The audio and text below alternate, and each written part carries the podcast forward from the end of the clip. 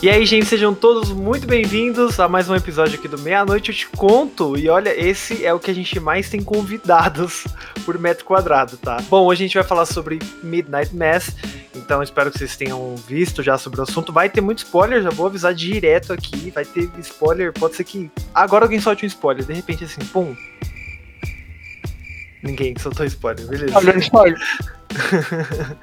Beleza, então, gente, hoje eu estou aqui com, na minha ordem aqui do, do que eu tô vendo, a Camus TV. Pode vir e pular do tapete, voar, noite na Arábia vai chegar. Qual é?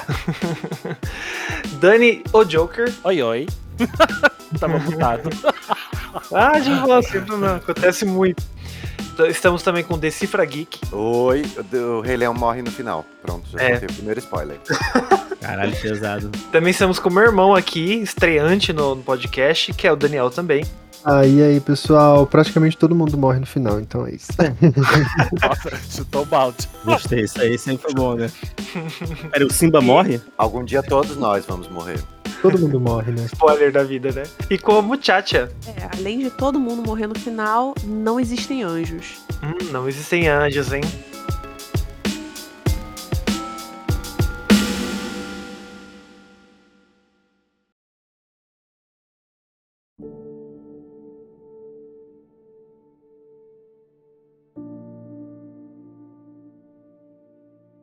Oi, oi, oi, boa noite, seja muito bem-vindo, seja muito bem-vinda a um episódio do Meia-Noite Eu Te Conto. Exatamente, vim aqui, eu, Ash, mais uma vez, aquele começo de podcast para trocar essa ideia com vocês. Eu pretendo ser muito breve. Gente, eu quero pedir desculpas de verdade pelo tempo que eu fiquei sem postar episódios aqui. Estamos há quase um mês e meio sem novos episódios. Isso se deve porque a gente entrou na fase de Halloween e eu comecei a trabalhar em muitos projetos diferentes. Então a gente teve vídeo novo no YouTube, vai ter RPG agora dia 6 de novembro na Twitch, me segue nas redes sociais para não perder. E eu acabei me atrapalhando com a agenda de conseguir marcar com as pessoas, de conversar com elas sobre o, o Meia-Noite Eu Te Conto, né? Sobre a gente poder ter tempo de gravar novos episódios. Mas agora estou me organizando melhor, estamos trazendo conteúdos diferentes aí, né? Estou providenciando conteúdos diferentes para vocês. Então eu espero que vocês me desculpem. Se você não tá vendo esse vídeo, esse esse podcast na data de lançamento, talvez você não perceba esse gap. Mas se você está acompanhando no dia a dia, você percebeu? Sinto muito pela demora, tá? Eu estou determinado a fazer com que isso não aconteça de novo. E se mesmo que a gente não tenha lançamentos toda semana, que a gente não passe de duas semanas sem novos, novos lançamentos, beleza? Bom, vai lá pro papo, tá muito legal. Esse episódio, assim, cara, é de chegar a, a- Eu me emocionei aqui editando, então eu espero que vocês curtam como a gente cur- curtiu fazer, produzir, foi uma experiência para todos nós. Bom, beijo, a gente se vê depois e bom episódio.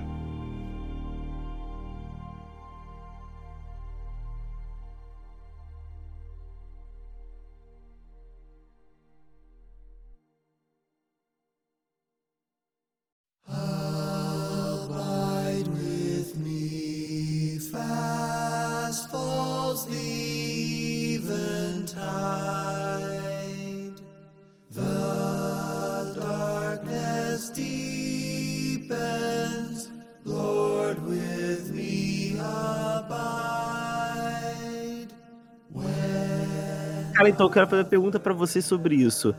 Hum. A série é de vampiros ou a série é de um anjo caído? Eu acho que nenhum nem outro. Ou talvez um dos- dois. Não- É, mas eu acho que se for misturar, é sobre vampiros.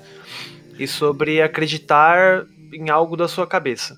Eu tenho. Eu, eu acredito que é mais religioso do que fantástico. Então eu, eu caio mais para. Ah, mesmo que seja um vampiro, a, a informação dele é sobre um anjo. Mesmo que É. esteja na cara da gente, é sobre um anjo que concede dádivas, né? Como qualquer mesma um forma, escrito de qualquer escritura, bíblica, do Alcorão, é daquela forma. Lembrando que os anjos têm formas estranhíssimas, né? Então, a gente que deixou eles humanizados para pintura, mas na Bíblia são descritos como monstruosidades. Segundo algumas religiões, inclusive, é, os anjos não podem nem ser vistos por olhos humanos, né? Exato. Senão a gente morreria ou queimaria as córneas, um negócio assim. Eu acho que a série também levanta uma coisa. Do que. O que são anjos? Será que anjos não são demônios e depende do ponto de vista? Porque sempre alguém vai se dar mal nessa história. A gente já entra em um ponto muito profundo aí, né? Eu caí na mesma ideia que significa a palavra anjo em aramaico, que é o que guarda. Então é o que guarda uma caixa, é, e ele estava guardando, entre aspas, a vida eterna, sabe, para os cidadãos. Exatamente. O que guarda, mas é o que guarda o quê? Não é Então, mesmo? é bom ou ruim. Pandora tá aí para falar sobre isso, mas Sim. Aí já é outro assunto. já é outro assunto. Mas a- a- o que guarda, é, e no Corão tem muito falando sobre esse tipo de anjo, que ao mesmo tempo que guarda as divindades, também tra- é, guarda as- grandes destruições, como foi o dilúvio, as espadas flamejantes de Miguel, e aí vai, entendeu? Não são só coisas boas. É porque os anjos, na verdade, eles são guardiões, né? Eles Exato. são guerreiros de Deus, né? Então faz todo sentido. Não trazerem só, tipo, ah, esse aqui é o meu anjinho da guarda, está me guardando e ele só me protege de coisas É ruins. isso. Faz também, mas. E o Dani aí, ele não deu opinião dele, o que, que ele acha? Cara, então, eu acho que é uma mistura disso que falaram aí há pouco tempo atrás, de ser uma mistura de tipo um vampiro com Uma vibe um dessa, né? anjo. É, É, eu pego essa vibe que o Dani falou também, até porque tem muitos, muitos, muitas obras que retratam Lúcifer como o primeiro dos vampiros. É uma Sim, possibilidade? Sim, Nossa, não sabia disso não. É, sim, pô. tem. Então é uma Muita possibilidade que talvez ele não, não guardasse uma vida eterna ali, mas guardasse apenas um momento onde ele pudesse fazer a legião dele de volta e se vingar, tirar aquela perfeição do ser humano como foi criado aos olhos de Deus. Mas respondendo a sua pergunta, e como já falaram aí, sim, é muito mais voltado para um cunho religioso do que fantasioso. É, eu acredito que seja é, Lúcifer mesmo e não um, um vampiro qualquer. com certeza. Sim. Até a forma que aparece, eu sou apaixonado. Ah, Até pela forma que ele, que ele lida, né, também, naquele, Uhum. quando ele vai pro altar deixar o sanguezinho dele, ele, ele lida quando ele aparece com, aquela, com aquele hobby de Cara, igreja, ele lida de uma essa forma parte- meio angelical mesmo, meio, meio celestial, não como um, um indivíduo qualquer. sabe? É bem ritualístico as coisas. É, né? por isso Tipo, que eu peguei muito essa parte. Até, o- até ele aparecer com aquele hobby no início ali, no final, na verdade, pra mim essa porra era tudo sobre o vampiro. Quando ele vai com aquele hobby, aquelas posições que ele faz, a forma que ele aparece de mãos abertas, meio que, pô, ah, podem se acolher embaixo das minhas asas. Foi uma vibe Caraca, meio é- realmente luciferina ali, né? Nossa, Nossa, você acredita que eu, eu, no final que eu perdi esse lance da religiosidade com ele? Sério, amigo? Porque Um ele entra vampiro? muito em topor quando ele tá tomando sangue, sabe? Do tipo, o bicho tá acontecendo, tomando tiro e não sei o quê, e tá lá tomando sangue, tipo, uhum, fica aí, querida, sabe? Enquanto ele tá no deleite dele, sabe? Nossa, eu achei uma parada muito bizarra também. O caraca, ele levando tiro lá e a mulher rasgando as asas dele no final lá. E ele, tipo, não tava nem aí, sabe? É, e nisso eu, eu acreditei muito em vampiro, porque aí o vampiro, alguns vampiros, né, tem algumas obras que falam, quando ele está sugando sangue, ele também entra nesse torpor do, do sangue, sabe? Euforia, que ele não presta atenção em nada. Mas sabe uma coisa? É, Que, que eu comecei a pensar sobre ele tomar sangue, etc. É, O vinho é a única bebida permitida na- no cristianismo. E ele é uma metáfora exata ao Ele sangue. é o sangue de Cristo, o sangue do Cordeiro. pois Sim. É porque quando você vai comungar, é o sangue de Cristo, né? Então, Sim, é como se a gente tivesse lá, não, vamos beber sangue, gente. Legalzão, hein? E é engraçado porque aqui no Brasil, a nossa cultura cristã católica, a gente não tem o costume de beber o vinho durante a, a consagração dele, só o padre que toma, na maioria Sim. das vezes. E Sim, lá é, fora, eu é. até perguntei pro Tiago e sobre outras religiões que o Tiago, meu marido, ele entende muito. Ele falou comigo que lá fora é comum a- tanto a hóstia, você, toma, você come o corpo e bebe o sangue de Cristo junto, entendeu? Então na hora que se consagra ali, na comunhão, é feito os dois, entendeu? fosse os dois para todos os países. Até porque quando você faz a sua primeira Eucaristia, você toma o sangue, o vinho e o corpo, que é a hóstia. E é só ali, na sua primeira Eucaristia. Só. Você nunca mais. Aí depois é só a hóstia. Não faz muito sentido nessa Tem uma parada aí, quando tu tá falando do torpor e tal, dele beber o sangue, também pode ser ainda focada em, em Lúcifer, cara. Com a soberba e a prepotência de um ser superior em achar que uns meros brinquedos de Deus, as meras é, formiguinhas de Deus, não vão lhe causar mal nenhum enquanto ele está cometendo alguma ação. É, é, mas ali eu acho que eu consegui enxergar que era desse jeito, entendeu? Que era só o- a questão de ser um vampiro, filho da puta, sabe? Ali quebrou pra mim. É que tem uma coisa da obra também. É, onde ela não se fecha, ela não se finaliza. E todas as grandes obras, elas. é, e digo não se fecha, não se finaliza numa ideia.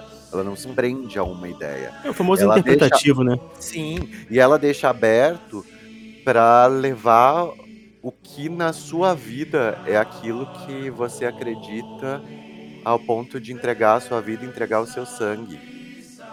O que você acredita acima de tudo. Cara, falou bonito Caralho. que eu tô meio ereto Não aqui, é? né? Porra. Porra, acabou, acabou o podcast, gente. É isso. Nossa, é isso, ator, gente. parabéns. Pra Nossa. Deus, o que, que a gente fala depois Quer dessa? comprar um né? carro? Pô, mas eu acho que o lance desse fanatismo é retratado muito na série, assim, porque principalmente a. a nossa, qual que é o nome dela? É. Isso, É a ela- única pessoa que eu não esqueço o nome de tanto que eu odeio ela. É, eu odeio muito também. Nossa, ela retrata muito isso da parada do fanatismo e aí ela todas todos os question- questionamentos que fazem pra ela, ela já tem uma, uma resposta ali pronta, sabe? E tudo é justificável pra ela. O fato do do Monsenhor, tipo, beber o sangue das pessoas, ela tipo tem uma justificativa pra aquilo. Nossa, é um fanatismo assim inacreditável. Sim, sim, cara. Mas isso é, é- a grande questão é que a Bíblia, nada mais. Cara, agora foi da merda. Que a Bíblia nada mais é do que nem aqueles, aquelas sessões da Capricho sobre signo, né, cara? Todos os signos encaixam em qualquer coisa que tu faça na tua terra, então todo mundo vai se identificar, mano. Uma coisa que eu amo na Bev, ela faz, como todos nós que sofremos algum preconceito né, religioso perante religiões cristãs, ela consegue mudar imediatamente a frase que se encaixa perfeitamente para enaltecer ou, de- ou destruir uma pessoa, sabe? É, o- na cena do padre lá, quando ela fala assim, querida, então quer dizer que você é mal. É, ah, então, agora é isso aqui, não sei o que. Eu falei assim, garota, você já mudou a Bíblia assim, antes você estava enaltecendo ele. E com as Sim. mesmas palavras ela conseguiu destruir ele, sabe? Ela Cara, tinha é- o dom da, da, da oratória, né? Ponto final. Essa né? atriz é incrível, porque que eu falar. odiei ela, Ela é desde o magnífica. primeiro momento, velho. Porque ela não tem expressão, ela fala umas Sim, paradas. Deixa ela olhando torto pro cachorro. Foda-se, cara, É, matou as mano. pessoas, matou cachorro. Exatamente, ela matou cachorro. Ela é fala umas paradas absurdas assim, e você vê que ela nem treme, que ela nem, tipo, se choca, ela não altera o tom de voz dela. Aí você vai ver que é uma atriz mó boazinha, mó gente boa, né? Mas ela tem cara de ser uma mulher, tipo, porra, gente boa pra caralho, pica. O problema é que, caralho, o Mike Flanagan também faz um trabalho pica, né? Ela fez Grey's Anatomy e ela era filha da puta lá também. Sei não. Bora marcar um linchamento coletivo, então. Então, Primeiro xingar no Twitter pra ver o que acontece, né? Deixa eu lançar aqui. E qual personagem que vocês mais gostaram, assim? Aquele que você falou assim, não, esse eu gostei muito. Mas assim, pode ser do ódio também, tá? Mas Ai, aquele que cara. você falou assim. hum, A Sarah. Puta, Ah, tem eu gostei muito. Eu A sou Sarah e a, obrigado. e a Erin. Eu sou obrigado a cair direto no Riley, cara. Pra mim, o Riley, ele foi um do... O Riley e o padre, pra mim, são os mais fudidos na história toda, cara. Os mais, Uhum. caralho, surrados. E os, inclusive, os, os que foram, pra mim, que são as maiores vítimas do seriado, é o Riley e o padre, mano. Eu, eu gostei bastante do xerife, cara. O xerife, pra mim, ele era uma, era uma Caralho, pessoa sim, sim. O xerife é um muito pensamento muito sensato, assim, sabe? Verdade, verdade. Eu gostei muito do xerife, da Bev e do Riley. Nossa, a Erin, pra mim, é a que eu mais gosto. Eu amo os diálogos dela. Amo. Então, a gente tem quatro agentes muito muito importantes para essa saga. Porque tem, são quatro pessoas que movimentam a história. As duas vítimas, que são o Riley e o padre. Uhum. Porque eles são vítimas, mas também trazem o caos junto com eles. Uhum. E temos as duas agentes transformadoras, que são a Erin, que ela não aceita o que está acontecendo e ela quer mudar, do mesmo Uhum. jeito que a Bev. E os dois são contrapontos. Cada casal ali, ca- quer dizer, as duas mulheres são contrapontos entre si e os dois homens são contrapontos entre si. Caralho, sim, mano. Isso fica muito claro na parada do. Quando o xerife chega lá, ele pergunta do abrigo, né? Você Sim. fala, ah, gente, sou novo aqui, essa parada do abrigo, aí a gente pode usar a escola, aí a Bev fala, não, não. A gente sempre usou a igreja e vai continuar usando. Ai, filha da puta. Agora que eu construí aquele lugar belíssimo. É. Eu coloquei muito dinheiro no meu bolso. É. Nossa, não isso que é isso muito foda. aconteça. Não que isso aconteça na vida real, gente. Imagina. Não, amor é tudo de Deus, ficção, né? Que gente. isso, é só pô. ficção aqui. Tudo ficção. Mas Gente, deixa eu, deixa eu dar uma outra observação. Você sabe que a foto que aparece pra cada pessoa é de acordo com o que assiste na Netflix. Eles têm esse algoritmo, é essa palavra? Eu não lembro. É Mas algoritmo. te- é, então, pra mim, apareceu o pôster como se fosse um pôster tipo Stranger Things, uma história sobre os adolescentes. Uhum. E aí eu falei assim, uai. Tá, vamos ver. E eu pensei desde o começo que seria alguma coisa, mas os adolescentes só aparecem no começo, vão lá fumar maconha na ilha e depois some. Tirei na É, menina. ficam esquecidos, né? Então, assim, te venderam errado também. Cara, Não, pra mim foi Pra boa, mim, cara. venderam o padre, então. Pra mim Era venderam uma isso. parada bem sóbria, assim, uma escuridão e uma edificação, assim, de, de fundo. Cara, pra, pra gente, pra vocês terem noção, a imagem que aparece pra gente na Netflix é a da igreja. Então, pra gente sempre foi Sim, é algo sim. relacionado realmente à religião, alguma coisa sombria, tem alguma coisa sobrenatural acontecendo relacionada à religião ali. Também a gente só assiste filme de terror nessa merda, não tem nem como fugir. Aí falei que você tava assistindo agora, mas não vou falar. Eu vou ver agora o que apareceu pra mim. Não, é, eu abri aqui agora pra você ver. Gente, eu nem lembro o que apareceu pra mim. Foi a igreja. A igreja. Foi a igreja também? Aí pra mim apareceu a- as crianças lá com fundo colorido. Eu falei assim, mas gente, mas Tá é um assistindo novo muito a Barraca do? Beijo. Não, eu tô assistindo agora um, um filme de terror que tava assistindo antes de ver agora. Pra mim é igreja também. A gente, como eu assisti com o meu irmão, a gente viu pela, pela conta dele, apareceu a igreja, mas olhando aqui pelo meu, aparece a. Nossa, não lembro o nome de ninguém. a moça da cadeira de rodas lá. Adolescente. Sim, Uh! Ah, sim. E o irmão do. do É, principal. foi o que apareceu pra mim. É aquela coisa, vamos olha. vender Stranger Things. A menina da cadeira de rodas é a Lisa. Isso, Gente, nossa, a chata, e o irmão do Riley. Então, Chata. vocês perguntaram, o Fê perguntou quais são os personagens mais legais que a gente mais curtiu, mesmo odiando, talvez, os personagens. Mas quem vocês acham que são os mais bostas? Pra mim, essa menina da cadeira de rodas. Então, a, a Lisa é e o, e o irmão do cara, o Warren. O Warren. Warren é chato, hein, mano? Não é por isso, é porque ele é insignificante. Eu acho que ele plasma, sabe? Tipo, ai, vamos precisar de uma cena. É, estou aqui. Acabou. É, ele é Fui. muito away, né? Ele é um Ah, figurante gente, de não é luxo. assim, gente, o Ele é um não figurante de ser luxo. assim. Ele é um Cara, figurante Eu não gosto da mãe da menina, da menina de cadeira de rodas. Eu ia falar, também não É, ah, o casal. Os pais ali não gosto, não, também. o da, da- os pais ali, o prefeito e a mulher também, meu Deus do céu. Nossa, Mas só porque eles são chatos, não acho que eles sejam ruins pra história. Tipo assim, na ah, realidade, eu, eu saio muito dessa questão que estão falando, tipo, ah, é, não serve pra nada os personagens. Na verdade, não é pra servir pra nada, a história não é sobre eles, né?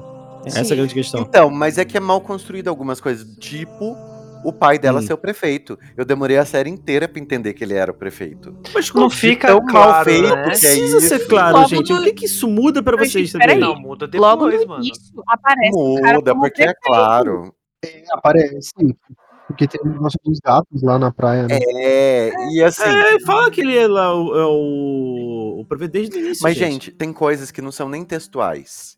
Mas, Mas não assim, precisa. existem as, as relações que se mostram muito facilmente. Tipo, vai, pensei numa pessoa muito idiota, mas a professora do Chris, sabe? Hum, É lógico que na série, o tempo inteiro ela só aparece como professora, ela não tem nem vida pessoal uhum, direito ali. certo? Mas ela não precisa abrir a boca na série pra você saber que ela é a professora. Ela Entendi tem. o que você tá falando. É, é, tipo, do Chris. Túmulo da Cris. Ah, tá, tá. É. Só uma referência, É. tá falando, uma Ah, explicação. tá. É, é, é que assim, é, ele em nenhum momento tem uma postura, uma. uma... Prefeito, né? É, você não enxerga ele como prefeito. E Sim. nem o contrário. Eles nem tentam mostrar que ele é ruim pra ser prefeito. Ele Hum. simplesmente, assim, é prefeito porque alguém tinha que ser e vamos lá. Mas Ah, é, é isso. A ideia é essa, cara. A gente tá tratando de, uma, de um vilarejo que tem o quê? Sei lá, 100 pessoas? O cara não vai Nossa, ser na hora do massacre prefeito- apareceu muita gente, mas É, assim, ele- eu imaginei Nossa, que tinha muita. 30. Ele fala que tem pouca pessoa, ele fala que não É, tem real. poucas pessoas. Ele não vai, não vai ser o prefeito de, de Michigan, galera. Pô, não, não vão ver o cara de terno com, com botando. Sim, mas existe, existe o poder.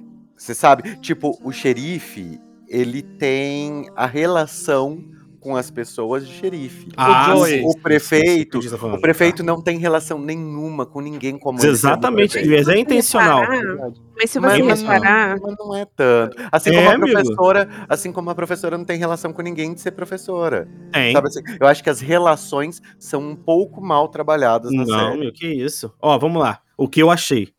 Ah, em relação ao prefeito, cara, ele não tinha como ter nenhuma questão de poder, assim como o xerife, porque claramente o que regia ali era a religião, era a igreja. Qualquer coisa era igreja. Inclusive no Papa, até que, não sei quem foi que comentou aí sobre o abrigo.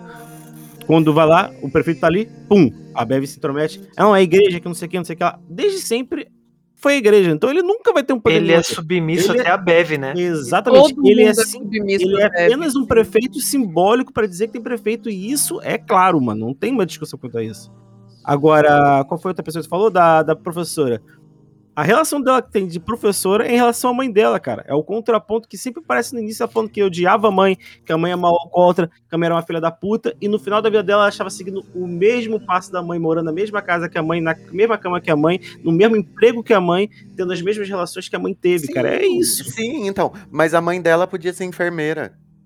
A mãe dela podia ser padeira.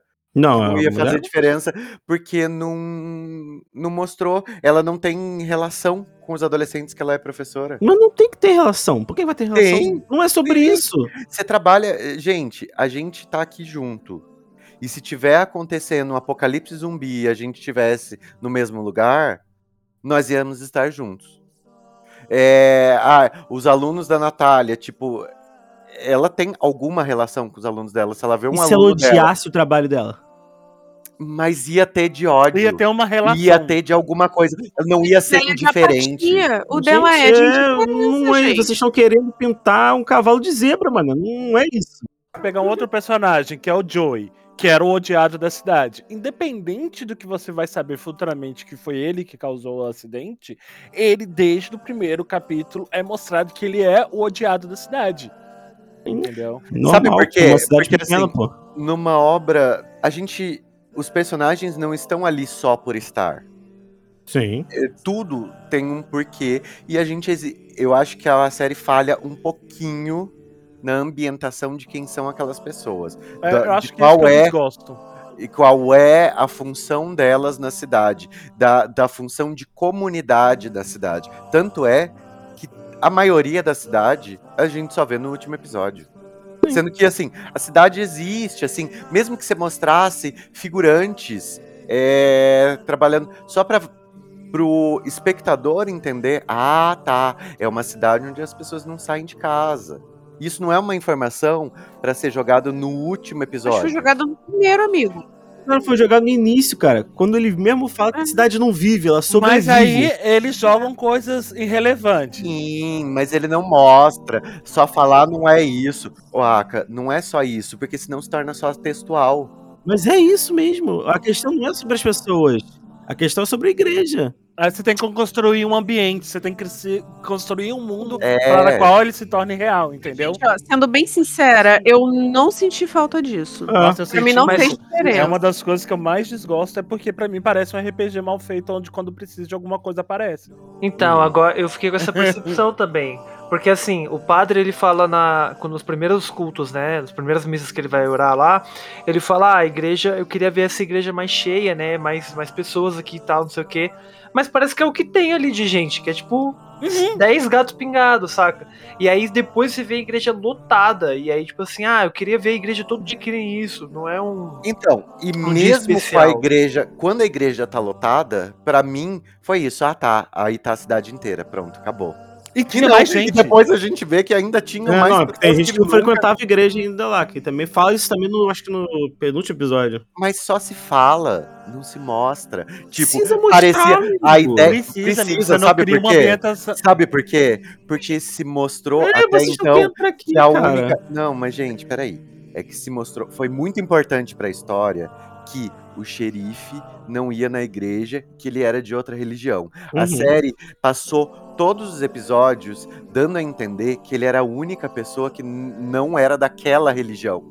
Mostrava que tinham pessoas que não iam na igreja, mas porque eram relapsas, mas que não é que não eram contra. É. É, e daí, no último episódio, mostra que tinha mais gente que era como ele, que, que talvez não era daquela religião. E daí você fica assim, ué, É, tanto que no último episódio tem um cara que ele vai lá pro abrigo, aí a Bev fala assim: ah, não, você não pode entrar, você nunca veio pra igreja, você vai ter No que ficar aí vagando. É. Isso. E aí o, o cara lá, ele fala, pô, mas ele foi mó legal comigo, né? É, mas ema, ema, É. ema, foda-se, tá ligado? É, Então, tipo, chora aí. é. Aí você, eu entendo isso que o Cifra tá falando, porque eu tive essa impressão. Cara, você tinha um mercado que sempre tava vazio, nunca tinha ninguém. E Uhum. Não tem nem atendente. Tanto que a, quem trabalhava lá no, no mercado era a mãe do, do Riley. E ela Sim, nunca sim. foi trabalhar de fato. Você nunca vê ela no trabalho, você nunca vê ela indo Mas, lá. cara, aí eu, eu puxo pra uma parada, cara. É relevante isso? É pra construção de mundo, amigo. Pra É. dar felicidade. Eu até mano. pelo xerife, é muito importante. Você não precisa pôr isso em primeiro Eu plano. consideraria isso se o mundo não fosse focado na igreja, só isso. Tá, mas eu não conseguia entrar no mundo da igreja porque não era só a igreja. Não se tratava só da É. igreja. Se trata das, Tratava das igreja, se trata as, relações entre a igreja e aquele vilarejo. É, Não, é, concordo, é muito mano. sobre, é muito sobre o vilarejo, gente. Não, não é sobre vilarejo, pô. É sobre que igreja, no final cara. eh, eles botam fogo no vilarejo inteiro. Mas eu acho que é, eu, eu acho que é sobre a relação das pessoas com a igreja. No início ele mostrava um lugar sempre pacato, sempre sem ninguém, justamente porque foda-se. Depois que as coisas foram acontecendo, que foram surgindo os que eles chamam de milagres, que a menina voltou a andar, ah, que vamos fazer a procissão, e aí sim a galera foi vendo, tipo, caralho, é, aquilo ali tá rendendo frutos. Eu acho que o seriado quis mostrar isso, que, tipo assim, no início era todo mundo meio que foda-se, era realmente só procura alguns quando precisa, exatamente. Exatamente. E você procura quando você vê algum resultado, que aquilo tá dando alguma coisa. Por isso Exatamente. Eu, eu acho que tem tanto Foi fogo. bem é, gradual isso. Sim, o pessoal foi começando a frequentar. Ah, mas até mesmo quando a igreja estava cheia, não tinha aquele tanto de gente, porque ainda assim tinham algumas pessoas que precisavam de mais. O ver pra crer, pô. É, exatamente, o ver para crer. Tanto é que no final da procissão foi vendido que ia acontecer o, o milagre foda. Ninguém sabia o que era, mas foi vendido, tipo, ó, nesse dia a gente vai Da fazer Páscoa, a né? procissão é, É, da da Páscoa. Páscoa. Porque vai acontecer uma parada assim, caralho, que vocês precisam ver, que aí sim vai provar tudo que vocês. Tipo, vai, vai aparecer todas as respostas para as suas perguntas. E aí Eu- sim, o pessoal, né? Ah, mas, a gente. Mas não Assim. apareceu metade da cidade que tava todo mundo sendo morto. tentaram, eles tentaram Não é desenhar, eles tentaram desenhar de que aquela igreja dominava a cidade. Então eles mostraram a relação da igreja com a escola, com a delegacia. Então, sim, é sobre a cidade. Hum, Porque, porque não. está mostrando a cidade. Porque então eles não precisavam mostrar a balsa. Eles podiam ter só citado, ai, a balsa, ela traz. E não, a balsa é bem por dia. importante ali. Ela é bem importante. Ela aparece em momentos bem é, cruciais da história. Até porque no final você precisa saber que Uhum. o prefeito parou de. falou pra Uhum. bolsa não vir, né? Hum. É, é uma Mas ainda referência. assim, gente. E mesmo que quisesse mostrar esse prefeito sendo submisso, em pouquíssimos momentos mostrou-se ele sendo realmente submisso. Não. A gente não sabe até que ponto ele estava sendo submisso ou ele simplesmente estava ali por estar, sabe assim, é, não, não, não, não mostra nenhum conflito sobre ele com a fé dele ou dele sobre a filha dele. Gente, tipo, Deixa eu, eu, eu abrir um parênteses quanto Tá. a informações erradas. A gente tem a médica, que a gente Sim, a descobre no plot twist que ela é filha de sabe quem, durante o, o piquenique. Ela, com a amiga dela, enfermeira, ou namorada, ou, ou ficante, não sei, ela falando que ela é lésbica e ela sente esse preconceito vindo do padre, pelo olhar, mas aí morreu aí essa informação. Pra no final comentar, ah, ela era minha filha. E o orgulho dela. Aí você fala assim, o quê? Gente, desculpa, vocês não, vocês não precisam. Não, não é isso. Ma- Mas é o plot. Desculpa, vocês não precisavam de uma minissérie, vocês precisavam de uma de 37 temporadas, mas é que vocês querem. Não, Não, é isso. não é é isso. jogar informação, Ah, amigo. não, e não, pra que se, se jogou essa informação? Não precisava daquela cena dela falando que ela era lésbica nem nada. Ah, Porque a atitude Ah, não, isso eu dela. concordo. Não precisava realmente a cena da, da eu não Então, então é, é, e são essas pequenas informações que eles jogam. Ah, a ilha tem muito gato. É, aí o cara chupou aquele monte de gato. Ah, aí teve a onda, matou todos os gatos. Ah, e teve o corte no pescoço. É, e aí? Não, não, aí- peraí. ah- Aí não, isso já se explicou, amigo. Não, aí, aí o Isso é um cara. mau, o- mau o- argumento seu, não tô entendendo. Não, escuta. Aí o, o Ah. xerife fala: a gente tem que queimar, tem que pôr fogo. E nunca mais se fala pra fazer um estudo sobre aquilo. Tem que estudar, vamos estudar, não sei o quê. O E que, morre. eu, o que eu acho é que a série ela não, não precisava ficar evidenciando tudo o tempo todo, colocar em primeiro plano. Mas, É. tipo, cita, ó, e aí, como é que tá aquela pesquisa lá dos gatos? Cara, então, a gente Gente, levou pro continente, não tá tendo resultado, E eles não estão respondendo. gente. não se deu mais é, uma continuação para esse lance dos gatos em específico. Lá no quando o, tava o xerife e o prefeito na praia recolhendo conversando Não, o prefeito impede. O que, que o prefeito vira e fala? Queima e esquece. Por que, que o prefeito fala isso? Porque eles são uma cidade pequena, como político, ele não quer atrair atenção. Exatamente, cara. Tá explicado, pô. Assim, caralho, isso for uma doença, mano. Aí todo mundo vai vir pra cá. Mas ali sofreu um desastre natural que eles falam 50 mil vezes. Entendeu? Mas você entende que você tá falando isso, ah, é uma cidade pequena, ele não quer atrair, não quer atrair a a atenção, mas é porque você entendeu isso, porque você quis, porque a série não mostrou. Como assim, amigo? Amigo, mas é o que acontece na A- vida real. A primeira frase do cara é que a cidade é pequena Mas e que ela tá bem. morta. Tá, mas tudo bem, mas não mostrou no rosto dele. E eu não tô falando de texto, gente. Então, Eu tô falando que tem problemas de direção, de não ter olhares focados sobre pessoas que teriam que ter relação e não têm. É simplesmente, é, e são coisas que são muito pequenas, que é coisa de direção mesmo. Que a direção tinha que entender que quando a Erin passa do lado de um aluno dela, ela olha pro aluno.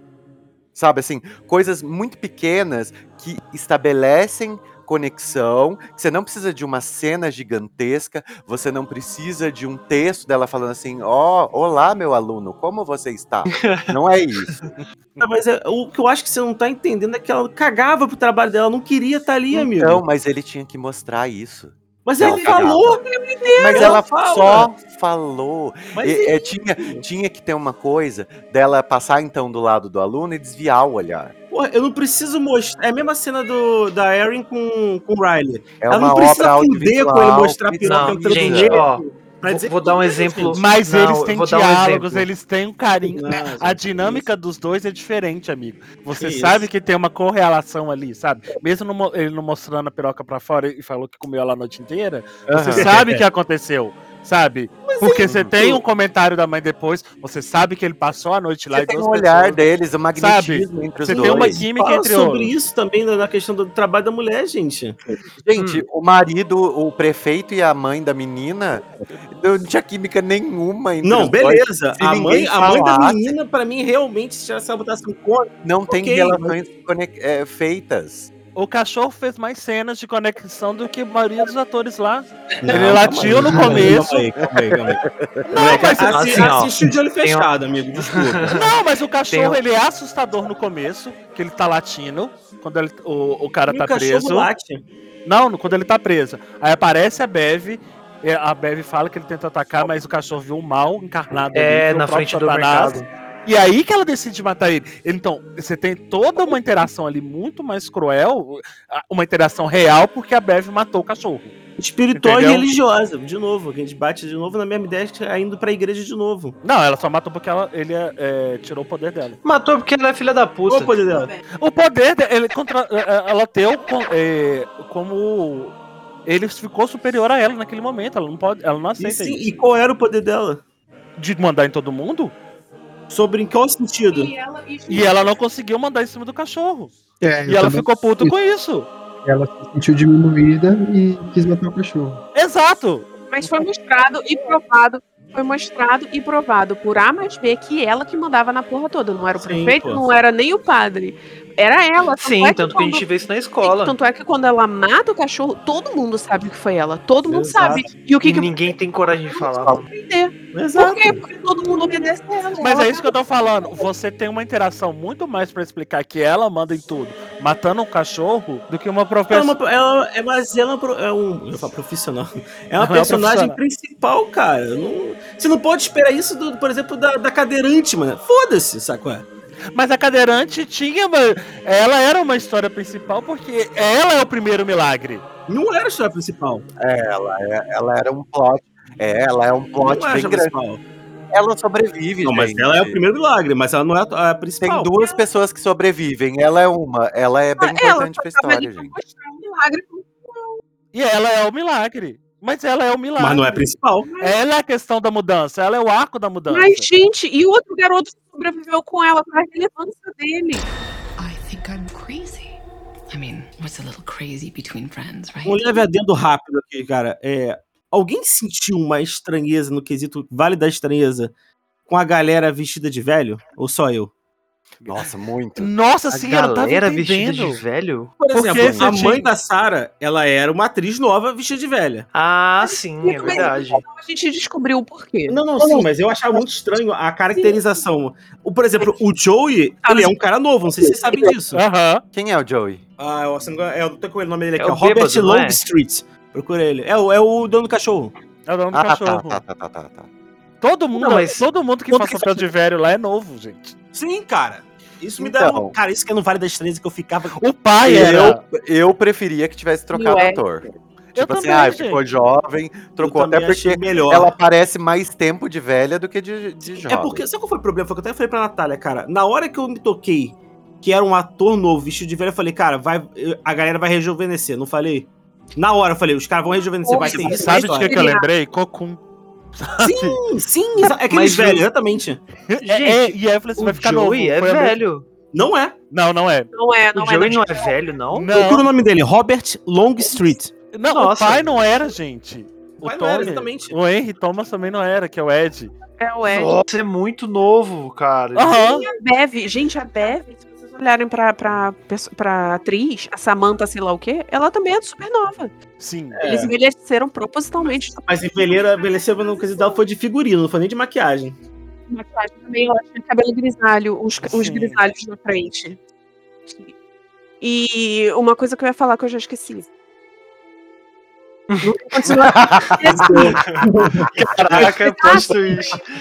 Uma coisa desse foi, desde o início eu com a Camus, todas as cenas que passavam, eu, fal- eu, fal- eu virava pra ele e falava assim: vai acontecer isso. E acontecia. E mesmo quando acontecia, o que eu já tinha adivinhado era surpreendente pra mim. Porque pra mim era. Foi bem construído. Foi, sim.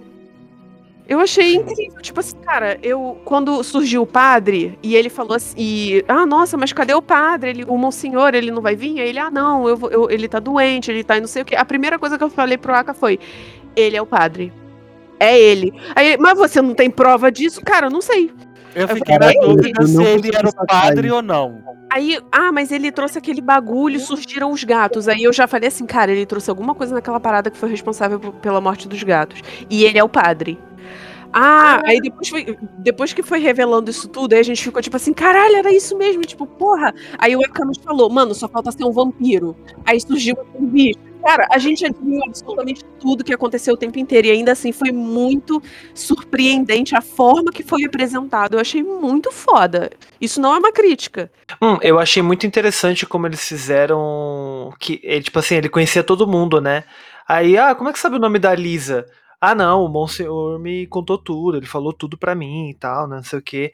Mas aí eu já fiquei, hum, estranho, né? Teve muito tempo, descreveu tão bem assim que ele lembra, sabe até como é que é a afeição da pessoa, né?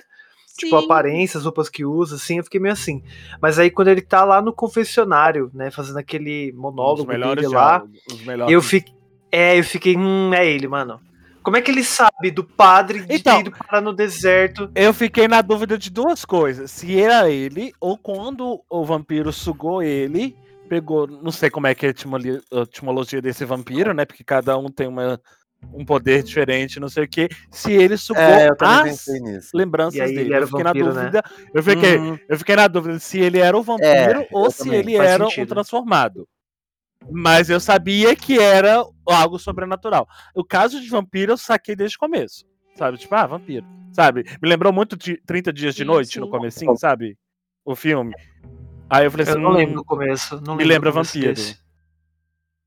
É, do 30 Dias de Noite é muito foda. tá bom. Nossa, veja. É, é do tipo, é... o Alasca, né? Uma cidade do Alasca vai ficar de noite. Aí vai um vampiro, uma pessoa chega lá do nada, sabe? Assim, hum, 30 dias de noite? Ah, vampiro, sabe? Do tipo. Agora sim, gente, os diálogos é um, é um seriado que tem diálogos muito longos, mas que cada um deles são de extrema São, importância. são- não, são bonitos. São maravilhosos, bonitos. maravilhosos. E não são cansativos. E meu Cara, Deus eu vou falar que. Eu vou falar que eu achei um pouco cansativo. Porque eu achei que eles tinham. Então, tipo assim, bosta, sacanagem, amigo. tem diálogos importantes, como por exemplo o do xerife, quando ele começa a falar com a Sarah lá na delegacia e tudo mais, de explicar o porquê que é, ele tem aquele posicionamento, por que ele não usa armas, enfim, que ele fala da mulher dele, eu acho importante. Mas tem um monte de, de conversa fiada ali antes pra chegar nos importantes, assim, sabe? Só que, tipo, tudo bem, eu acho que tem que ter mesmo uma conversa Ai, peraí, fiada. Morreu, tá? Isso aí morreu. E acabou. Isso aí foi a Bev. A Bev pegou ele. de pau pra Esqueceu alguma coisa no forno. Não, ele deve ter deixado a máquina sem tampar e deve ter vazado água pela casa inteira. Nossa, romântico, hein? Tá bom, hein? Caralho, mano. Profit. Cara, o Ash, até esses diálogos que foram mais de conversa fiada, todos eles têm um, um, um porquê, eles te levam a algum lugar. Não, eu, Exatamente. eu Eles não concordo. são jogados no eu ar. concordo. Onde. Qual que você achou conversa fiada? Mais bizarro assim, amigo. Eu preciso também me localizar. Cara, eu acho que o que mais me deixou cansado foi o do Riley com o Joey, quando eles estão saindo da primeira sessão lá do, do, Aham. do Alcoólicos Anônimos. Ele fala E, mano, assim eles melhor tão- e tal, né? É, eles estão lá, não sei o que, melhorar, ai, que legal que tem aqui, ai, não precisa ir pro continente, papapá, papapá. Mas fica, tipo, cara, cinco minutos disso. Pra depois ele falar assim, é, não, minha irmã morreu e tudo mais, e não sei o que lá, pá. Que aí é super importante pra depois, né? Pra mentira, assim, eu entendo. É, Cara, é, mas foi, lembra, lembra um papo que a gente teve ah, lá no início, quando eu tava começando a assistir e tal, que eu falei pra tu, cara, todo diálogo parece que leva pra algum lugar, como assim a Natália falou também. Cara, é, esse diálogo especificamente, ele abre portas pra essa informação da mentira que vai haver em breve, né? E pra o fechamento da porta do Joey, cara, que logo em seguida o cara morre. E você para e pensa, porra, mas ele tava feliz. O, o Riley pensa, pô, mas ele tava feliz com. com com O progresso com dele, pouco né? progresso, com o programa, o que que tá acontecendo? Eu acho que não foi uma lenga-lenga, sacou? Eu entendo Aham. que pode ser cansativo, isso eu entendo pra caralho, que realmente monólogos são cansativos, porém eles têm importância, né, cara? No caso ali, eu senti importância, problema até desse, inclusive. É, realmente tem um que eu acho muito chato, cara. O, o, o que eu achei, um- qual foi que eu achei que foi bem bizarro? Eu ia até falar que eu acabou... Ah, eu acho os das- o da médica sempre chato. Não, do médico eu acho até interessante que ela, ela contextualiza no sentido científico, né, cara? É, mas, Mas é, do é- tipo, é, é isso aqui, gente. Tipo, é, é o Desi pra fazer na, a série dele. Lembrei. O- a conversa do Riley, a primeira, a primeira reunião do Riley com, com o padre. É um bagulho assim que, tipo assim, ela é cansativa e no final que meio que dá, tipo assim, ah, não, é, tem, tem um sentido pra isso. A primeira reunião que eles fazem de alcoólatras, alcoólatras anônimos. Sim. Sacou? Aí, no- aí rola um, um desfecho na conversa que tu fala assim, ah, beleza, então valeu a pena estar aqui. Mas essa conversa pra mim foi o que começou mais chata, e mas terminou de certa forma satisfatória, entre aspas, ou até Uhum. degustável, não sei. Cara, eu acho que pode ser ritmo, pode ser tom, sabe? Porque tem a conversa, a segunda conversa, quando o Joey tá lá, que aí eles começam com esse papo fiado, aí o padre se irrita. O padre fala: caralho, porra, mas a gente já não falou disso antes, mano. Vamos logo pro que interessa, fala aí, tipo, toda vez você vai vir e vai ficar enrolando pra falar o que você tem que falar. Aí, É, opa, tava ó, aqui a gente tem um conflito, olha só. Aí tem coisa, tem a, tem a fome batendo, e Não. também tem a. Tava, quando ia começar tava a Sim, pô. não, tipo, tudo bem, tudo bem, faz Ele sentido. deixou de ser aquele cara pô, calmo que ele apresentava desde o início. Ele já tava Mas batendo o- já fome, já, maldição. o que eu falo é que a gente não tem tanto. Não tem alteração de ritmo, sabe? Ah, não, não De tem, isso tom. realmente não Todas tem. as conversas, elas são aqui, ó. Até a conversa lá da, da, da escola, que a, a Bev tá lá falando não sei o Dos quê. ratos? do- não, da. Que ela tá falando da Bíblia, não, porque vai ter ensino religioso. Ah, a xerife, sim, sim. "Ah, mas eu não concordo. Você não tem um conflito, sabe? Eles não estão, tipo, discutindo. E assim, não tipo de chegar a um ficar em pé e apontar o dedo na cara, mas ela tá, tipo, aqui falando assim e tudo mais. Aí passa pra ele, aí ele manso, tá né? falando aqui e tudo mais. É, gente, não parece que vocês estão, sabe, tipo, tendo um conflito aqui, um- sabe, um Tem um ponto de atrito. Vocês têm que chegar. E é importantíssimo pra história. Mas eles estão falando. Achou que isso era um problema, fosse- amigo? Eu achei, cara. Eu Ah. achei essa mudança de tom. é, porque assim, eu tava me esforçando muito pra conseguir acompanhar esses diálogos, sabe? Uhum, Mas uhum. como sempre parecia que nada era muito interessante, muito importante pro desenvol- desenvolvimento da história, eu assisti tipo assim, ah, tá bom, me mostra tipo É um porque vampiro, fala uma acontece, coisa relevante. Eu, eu vi uma reportagem sobre o Mike Flanagan. Ele faz várias entrevistas com a galera que gosta dele, que faz pergunta, uma pergunta pro cara responde mal de boa. Por isso, tu mandar uma pergunta pra ele, eu acho que no, no- no WhatsApp é ótimo. No, no Twitter dele, o cara te responde, sabe? Ele é bem acessível. Uma das perguntas foi por que, que ele utilizou monólogos e não a utilização do, do estilo do- da mansão Bly, cara. É, basicamente, a ideia realmente é te dar a sensação de, de abandono, sacou? A sensação de, tipo, de, caralho, eu tô no meio do nada com pessoas que, tipo assim, estão completamente, tipo, no Antores. Não sei quem estão aí, não sei quem sabe o que que é Antores. Antores é capaz que põe no cavalo, pra ele não olhar pro lado e não se assustar. Ah, É, Então, tipo assim, é, é a sensação que te dá, é a sensação de angústia de que tu não vai sair do lugar, porque é realmente acontecendo. É a ideia do- do- dos caras tendo que remar e não sair do lugar, porque, porra, são 50 quilômetros de distância até a civilização normal, sacou? É? O bagulho é isso. E, e essa conversa eu acho bem interessante até ter, ter questionado ela, a do da igreja, da igreja, desculpa, do, do colégio, a sua Bíblia, que o cara não podia fazer nada, o xerife. É, é, é dito que ele não poderia bater de frente com ela. Falo isso, acho que no episódio 3 ou 2, não me engano. Que fala que ele não poderia bater de frente porque ele era um cara recém-chegado. E ela toda hora bate na questão aquilo. Pô, mas você é recém-chegado, você não sabe como funciona, não sei o quê. Eu acho que rola uma vibe dessa. Tipo assim, ele não pode fazer muita coisa porque ele já se fudeu no antigo trabalho. Sacou? O que depois é explicado também, né? Eu, eu acho que também tem uma coisa da Bev que é, que é bem claro, assim, de que todo mundo já desistiu de discutir com ela. Sim, sim, Que exatamente. sabe que sempre vai se dar bem. Ela ganha pela preguiça. É, eu acho que é muito disso também. Até eu fico. Quando ela começa a falar, eu fico, caraca. Ah, já é, já é, já é, já é famoso. É já, já. isso, nossa, é a sensação que eu tenho Não termina vai. tá logo, bom, vai. tá bom, tá bom, vai. Mas Não teve um ser humano de respeito. Isso é, isso é um, de- um defeito do seriado. Não teve um ser humano de respeito pra dar uma coça Ai, nela ali. Isso eu fiquei bem com raiva. É, fiquei então, eu com sinto raiva. falta Teve o disso. cachorro, né? Mas ela matou o cachorro. O único que teve foi o cachorro. Verdade. Gente, eu fiquei com raiva disso no final, do, do tipo. A única coisa que foi. Que nada no final fudeu ela. Tinha, eu queria ver aquela mulher se fudendo mais do que todo mundo. Eu também. Tipo, eu também. Que alguém vomitasse coisa. Ah, eu acho que fudeu bastante ela, cara, ali.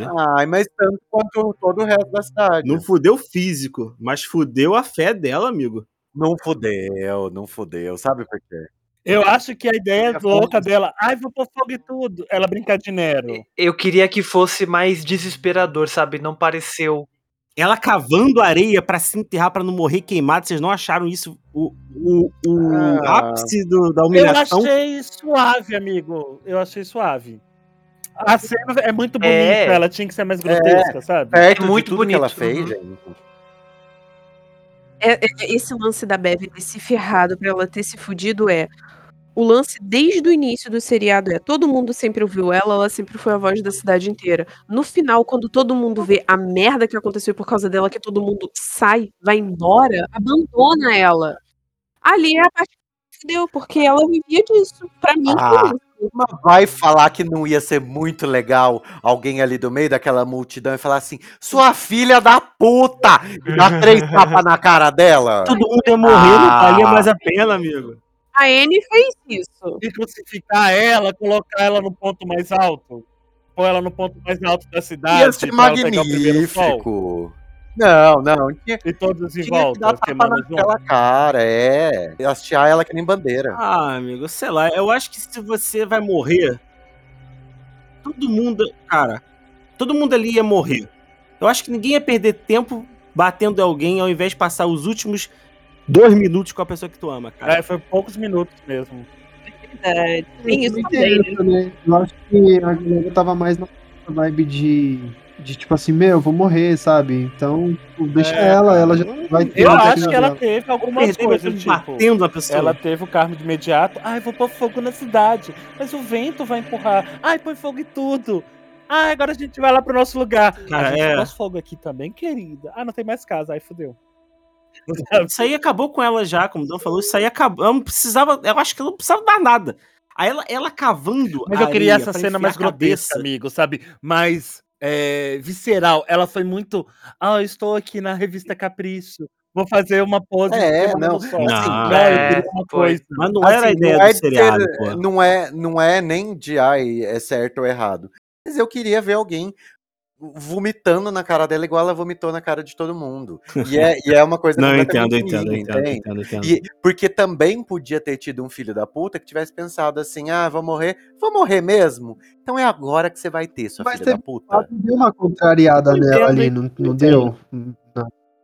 Ah, Não, deu, pô, mas a também, mulher assim, tem ah, a gente desespero, não te escuta pô. mais. Tchau, amiga, Ah. estamos te dando gelo, tchau. É, não. é isso. gente. Gente, a pior, a pior parada pra uma pessoa que é oradora e quer ser líder é quando todo mundo não te considera um líder, cara. Ah, amigo, mas eu acho que eu, eu esperava. Aí eu, eu volto ao que o Dan falou. É um dos probleminhas da direção.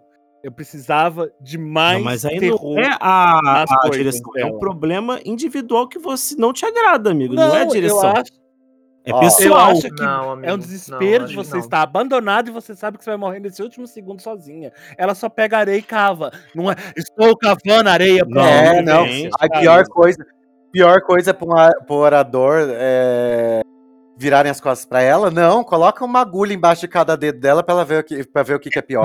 Porra, mano, mas a, a bagulho é lúdico, cara. O bagulho não é assim. Gente, é, isso é assistir filme do James Wan, mas vocês não querem assistir uma parada assim. Não, eu penso que a cena não é pobre, sabe? Mas eu concordo, eu acho que, que tipo assim, puta, botou fogo aí? Caramba, olha. É, tá bom. Aí a galera sai andando e tipo assim, não tem ela. Não, gente, calma, tipo, vamos tentar fazer alguma coisa e a galera. Você ferrou a gente, olha o que você fez, e agora a gente não tem casa, a gente tá Podia ferrado. ter isso, a galera ficou sabe? muito quietinha ali. Ficou muito. Ih, né, olha lá, ó. queimou tudo, ó. Gente, é uma E- porra e de uma agora? ilha, não tinha uma Ah, sombrinha, sei, não não existe. Caraca, tinha uma não, pedra. Eu, eu- eu não sei como é que funcionava isso também, não.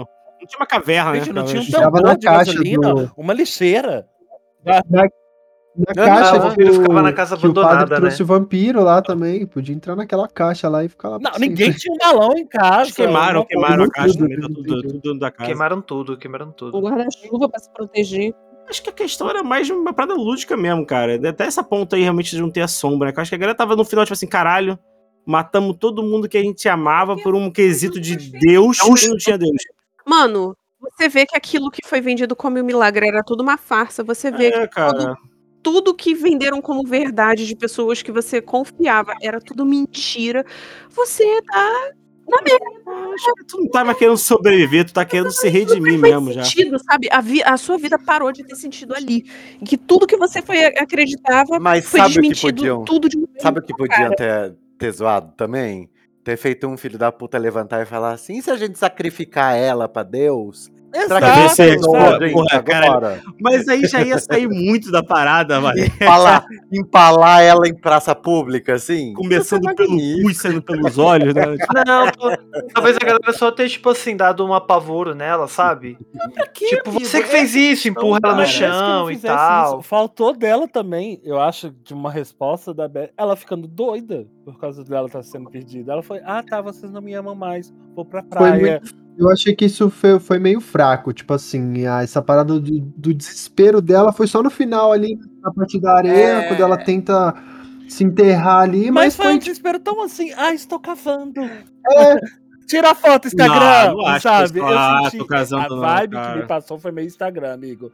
E não foi aquela coisa de estou querendo sobreviver. Pena, me deu agonia. É agonia, cara. Eu achei blasé pra uma personagem que Isso. foi tão bem construída durante tanto tempo, que ela tacou o terror em tanta gente de tantas maneiras. É, só achei blasé. Pro, Tipo, pro- vocês estão querendo tanto que linchamento. Vocês não estão pensando no espiritual dela. Sabe qual que eu acho que é o problema? Eu acho que a gente tem um problema que as cinco fases do luto que a gente conhece não é muito seguida nessa cena. Porque você vê que ela vem pra praia como se ela já tivesse aceitado. Aí ela se ajoelha e aí ela desespera e cava. Então, tipo, peraí, se você já tava com esse semblante de ter aceitado, por que, que você se desesperou agora, sabe? Tipo, se ela chega desesperada, tenta cavar e aí ela vê que não tem como, ela dá aquela, tipo... uma, uma seguinte questão, cara. Uma parada mais assim pra se posicionar. Você foi sequestrado. Hum, Os caras vão te matar porque, sei lá, se sua família não tem o dinheiro pra pagar. Ponto final, tá? É, você acha até o último minuto que algo mágico e algo lindo vai te salvar. Você vai morrer. Assim que o cara põe a arma na tua cabeça e posiciona o gatilho os últimos 5 segundos, você se desespera e grita. Você não simplesmente não, Não, fica, não, ah, tô amigo. safe. Não, amigo. Aí Tá você já aceitou, você já aceitou, você já Não, tava, você já é tava... diferente, Cara, tem, tem estudo. Ó, tem estudo de pessoas que elas vão morrer de câncer, o pessoal acompanha, né? Tipo, cara, você tá com câncer terminal, você acompanha a pessoa. Todas as pessoas desse estudo, todas, no final, cara, quando ela, tipo assim, ela vai morrer, ela já aceitou, sabe? Mas amigo, aí é quanto momento tempo que ela- demora pra um câncer terminal fazer efeito, amigo? Mas, cara, não, não interessa, Tô tipo assim. Interessa, lógico, amigo. Não, o que eu quero dizer, o que, quero, o que eu quero dizer é que todas as pessoas elas passam por esses estágios de cara de negação, de desespero, de barganha e todas antes de morrer elas estão no, no estado de aceitação. Todas aceitaram que elas vão morrer. Não tem uma pessoa que morre na barganha, tá ligado?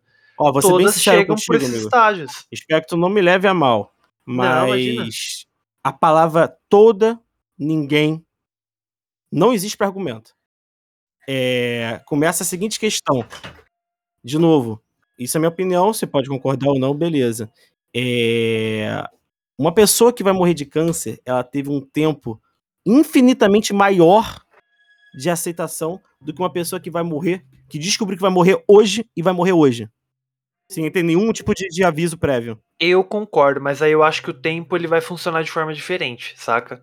Porque, tipo, se você fala assim pra uma pessoa, ó, você tem um trabalho pra me entregar em, em cinco dias, no- e ela, né, procrastinar, ela postergar esse trabalho, nos dois últimos dias ela vai estar desesperada.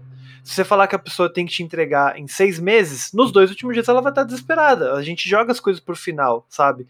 Eu acho que é, não importa o quanto tempo, porque a pessoa pode ficar puta, né? mano, eu vou morrer daqui a seis meses. Ou tipo, caralho, eu vou morrer em uma hora, saca? Só que você vai chegar uma hora que você vai falar, mano, não tem, que faz... não tem o que ser feito. Não tem o que ser feito. Entende? Meu, se ela, se ela brigasse com É, Deus, eu já eu ia acho ficar que feliz. o, que o que rola ali É. E agora eu entendi o cobrasse, time que o Fê sabe? tava falando é o seguinte. Ela, aí volta na direção. Ela vai com um ar que, ok, me fudi, vou morrer mesmo. E no último segundo, não. Se ela fosse com esse último segundo nervoso e continuasse nervoso, sabe? Saquei, Gente, saquei. mas assim, quando É, ela chega já na teria sido praia, ela já recompensador. está desesperada. Parece que quando ela chega na praia, ela está procurando Ah, um não, eu abrigo. achei. Ela, Ela que ela chega tá- lá é, aquela acho cara que- de loucura. Não, eu acho que ela foi lá É, no não- sentido que eu, do que eu tô falando, que ela tá falando, tipo, no sentido, tipo assim, caralho, algo no final vai me salvar. Deus já vim Eu- me eu arrebatar. senti não isso. realmente Tanto é que a praia, aquele, é, aquela paisagem que tinha quando ela ajoelha e olha assim meio que pro infinito, é do tipo, mano, cadê Deus, Deus, me ajuda. agora? Exatamente, cadê isso. Deus pra me ajudar agora? E aí que cai a ficha dela, tipo assim, mano, Deus não existe. Deus não vai te ajudar. E aí que ela começa a cavar, desesperada. Eu interpretei dessa forma. Poderia ter sido feito melhor? Talvez. Eu acho que encaixou super bem pra tudo que aconteceu. Eu fiquei bem satisfeita com, com Hum, o final é. dela. É real, tipo, não, não- achei que poderia ser mais nem menos. Eu achei que coube É, bem ali. Diante É, eu não vi por esse lado, mas achei interessante pensar Sim, por esse exatamente. lado. Ela Diante tentou uma arrebatada no, no último, no último altar da vida, Tá, céu mas e nada. vocês acham que ela tentou essa arrebatada ou vocês conseguiram interpretar isso pelo, pela cena? Pela cena. É mesmo, entendeu? Eu não consegui interpretar isso pela cena. Eu, eu sabe? senti não que ela procurou interpretar. Deus a última cena. E ela viu que não existia ninguém lá olhando por ela. Eu, eu tive uma interpretação contrária à sua. Porque na fase que ela se viu abandonada de Hum. todo mundo, ela foi pro lugar onde tomaria o primeiro sol. Então ela desistiu de tudo. Se fosse assim, ela não teria se acabado, eu acho.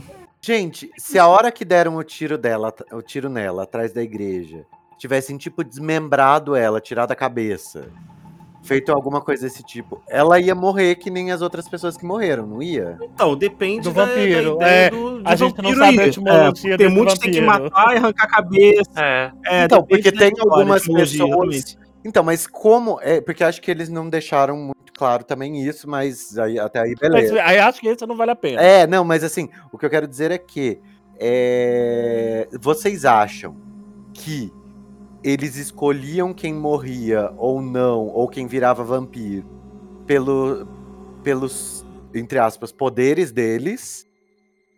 Ou era por machucar muito, desmembrar muito, tipo, tirar coração, qualquer coisa desse Não, tipo? teve uma pessoa que tava realmente machucada, com mordida, com sem um pedaço, que ficou viva. É, Mas era só ser um pedaço, será que não era o coração? E deixa bem claro que o corpo, eh, ele regenera, tanto que ele regenera as células e as Uhum. pessoas ficam jovens. Então, mas então você acha que é, É. um poder deles de decidir quem vive ou não? Eu acho que não, amigo. Eu acho que é uma questão Aconteceu. realmente, tipo, que não é que a galera vira, a galera vira, a galera não tá pensando em nada. Lembra que o cara uma hora vira e fala assim, cara, eu acho que eu matei minha mãe, aquele menino, e tipo, fica na merda. Aí a pessoa não tá pensando dali. Eu acho que é uma questão mesmo de acaso nesse. nesse, nesse Mas então, mas, mas daí no final a Bev fala pro. É o John? Não lembro. Pro cara que é tipo. O barqueiro. É o cara da- das barcas. O barqueiro, Stud. isso. Pro Stud. Ela fala, mas você podia. Você devia ter matado ele. Tipo, você podia ter matado ele. E Eu você acho que deixou talvez se ele vivo. arrancasse a cabeça, que nem dizem muitas obras aí de vampiro, resolveria o problema.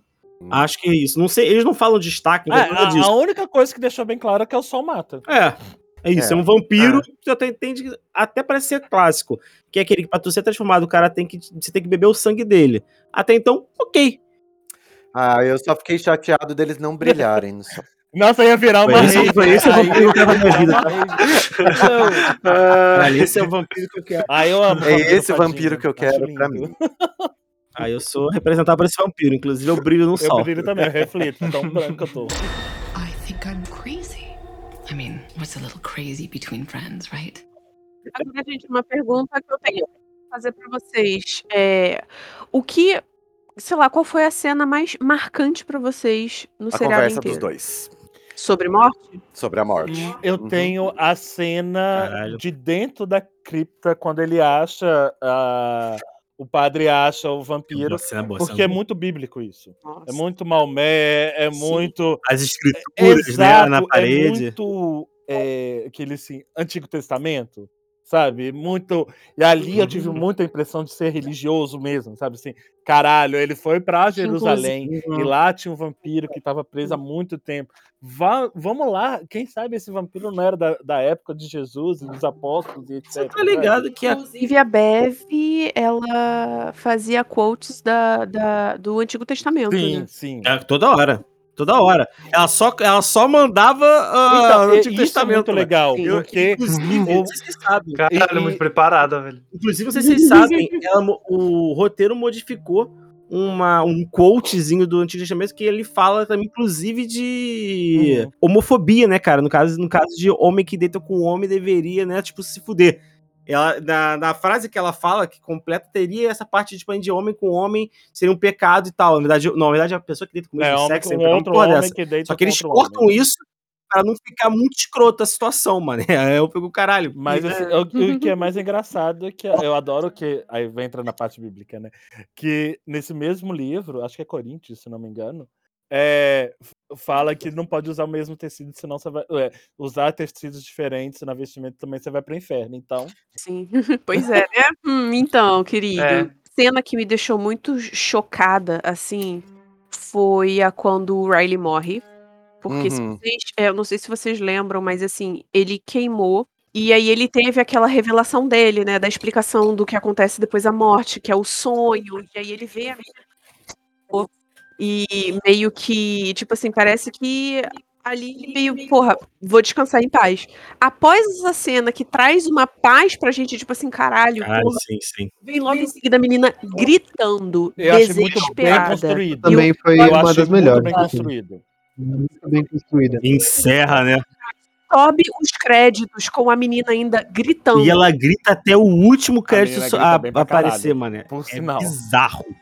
Ali me fudeu. Ali eu fiquei fudida, real. Essa é a minha favorita fudida. também.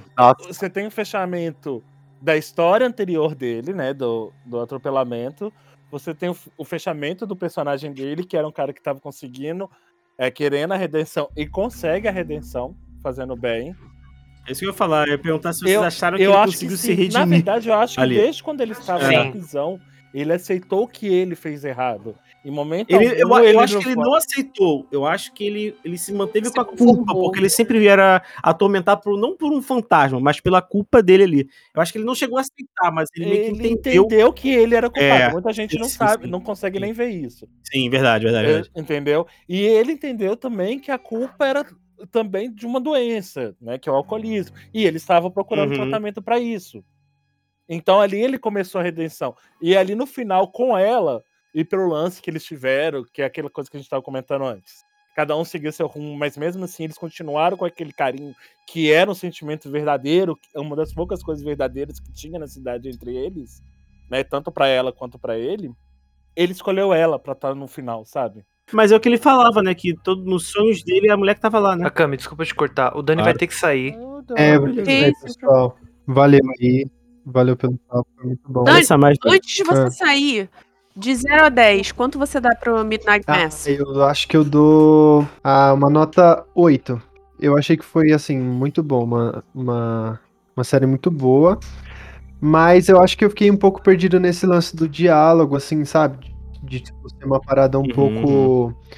É, não monótona, mas tipo assim, são algumas coisas você meio que começa a, a te tirar do, do intuito da série. imersão, né? É, aí você começa, caraca, eles estão falando aqui há muito tempo e não tá acontecendo nada, aí você começa a dar meio que uma cansada, assim. Mas de resto, assim, eu achei que Uhum. foi sensacional. A construção da série, os personagens também, eu achei que foi muito foda. Então, nota. Uma salva Eu de lembro, palmas eu lembro que quando acabou. salve de palmas, salve de palmas. Eu lembro que, que quando acabou a série, o... eu tava chocado, né? Com o coro final, aquele silêncio tava. É claro que "Caralho". você tá chocado, afinal você é a mulher elétrica. Eu tava chocado. Aí o Dani do meu lado ali. Legal, saiu assim. Ele adorou, sério. Solta o microfone no chão e vai embora. Aí corta pra cena ele tá no banheiro chorando, assim, copiosamente, né? Tipo, Eu falei, legal, mano. Tô em choque aqui. Bom, mas é isso aí, galera. Obrigado, viu? Vou deixar. Beijo, Nada. Dani. Valeu. Valeu. Valeu, Dani, Pode parece deixar, apareceu sim, mano. Muito legal conversar com vocês. A cena que mais me deixou chocado é quando, acho que é no final do episódio 3, quando o padre ele tá naquele monólogo dele falando tudo que ele sabe e tal, não sei o que, que ele mentiu. E aí corta pra ele caindo duro, morto na, na casa dele, todo mundo chocado assim. Caralho, essa Aí ele é fala boa. que ele é o Monsenhor. E aí você sabe que ele morreu, você tá vendo ele todo cheio de sangue ali. E aí no episódio seguinte já começa com ele, tipo, não, era só. Tipo assim, ele já ele não tá mais morto, ele voltou à vida, sabe? Uhum. E aí, a partir daquele momento, ele não sai mais no sol e tal. Cara, assim, essa foi a que mais. Eu acho Cara. que, que fica pau a pau com a do Riley no barco, mas essa Sim, me deixou sim. meio. Uou. Cara, sabe uma parada que agora que você falou disso, eu não me toquei? Porque a, a questão é, você só vira o vampiro de fato quando você morre, certo? Todo mundo tem acordo com isso. É isso aí. Beleza. O que tudo O que, indica. matou o padre? Vocês lembram disso? A abstinência. O próprio. A Foi abstinência. abstinência? A abstinência não mata. Gente, não, não foi não. Foi Não, eu acho que foi fome. com veneno? Não, Mas ele não. vomita, acho que, que tava ele... com veneno, também achei isso. Abstinência. Não, acho que ele morreu de fome. Abs- Mas, Mas- não mata, amigo. A gente não sabe a fisionomia. Mas era o que alimentava, mas era o que Então. alimentava ele, vida. O sangue alimentava ele, tanto é que ele nem. Porque ele não sentia fome de comida. Gente, não, mas é que tá. Não, não, calma, calma, calma, calma, calma, calma, calma, calma. Ah. Se fosse assim, a cidade inteira teria que estar bebendo sangue. Não foi o caso. Não, ele Não morreu de. Ele morreu, morreu de de, fome, coisa. amigo. Ele morreu não de foi fome. gente. Foi. Ele, ele não sentia vontade de sangue ali ainda. Mas, gente, o que Ele tá sentia, sentia, ele que tava. ele Ele sentia. tava. É, ele desmaiava de fome. Foi, Cara, será, mané? O sangue É, que, o, ca- que o vampiro porque- tava dando, ele tava fazendo a consagração.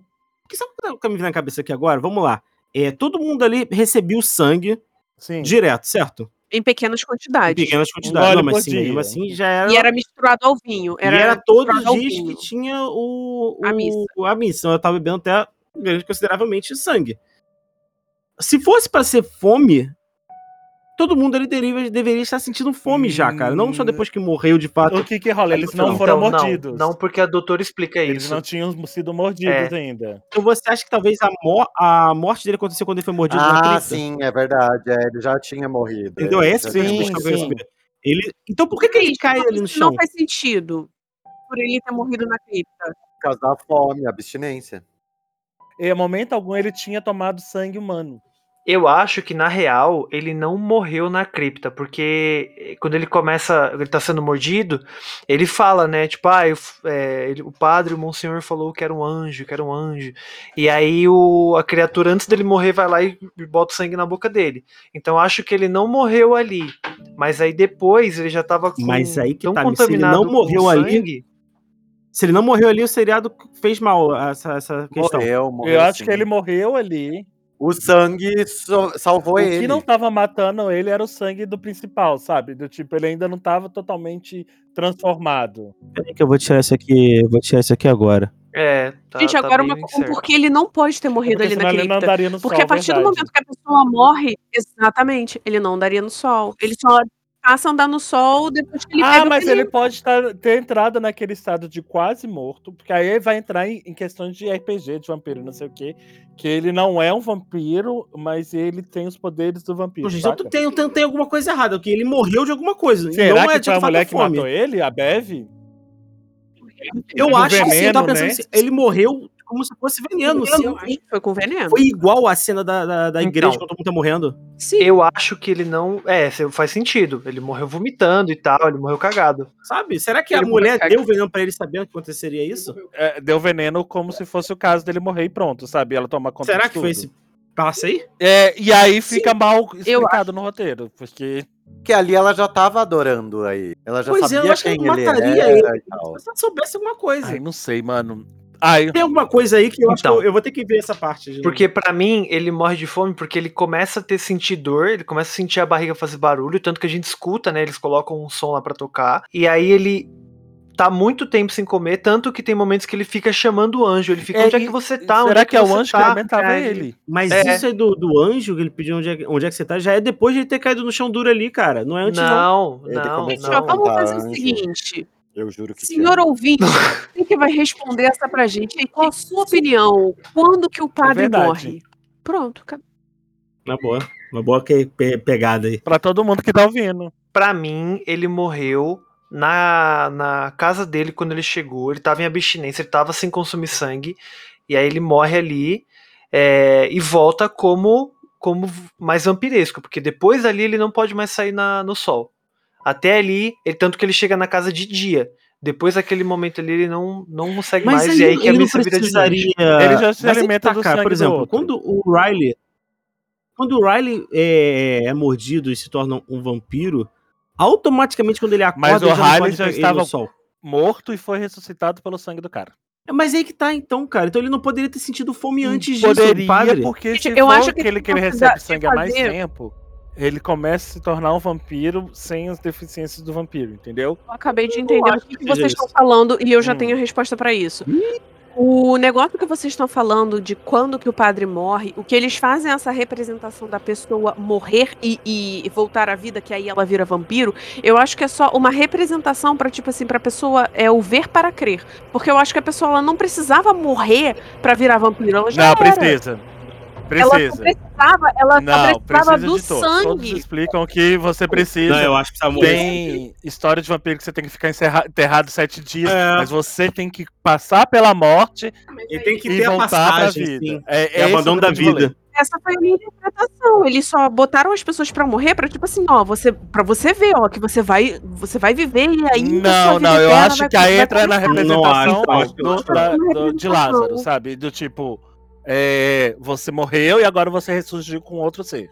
Entendeu? É, você abandonou a vida, agora você vive na, na, na profanação. Por isso que, é uma eu acho dessa que ele não morreu lá na caverna. Porque a, a mulher lá, eu esqueci o nome dela, a Mildred.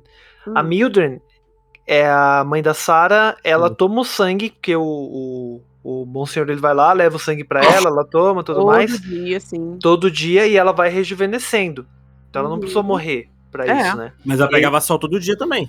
É, mas ela não virou vampiro, ela Então, virou mas aí- carniçal. Não É. virou vampiro.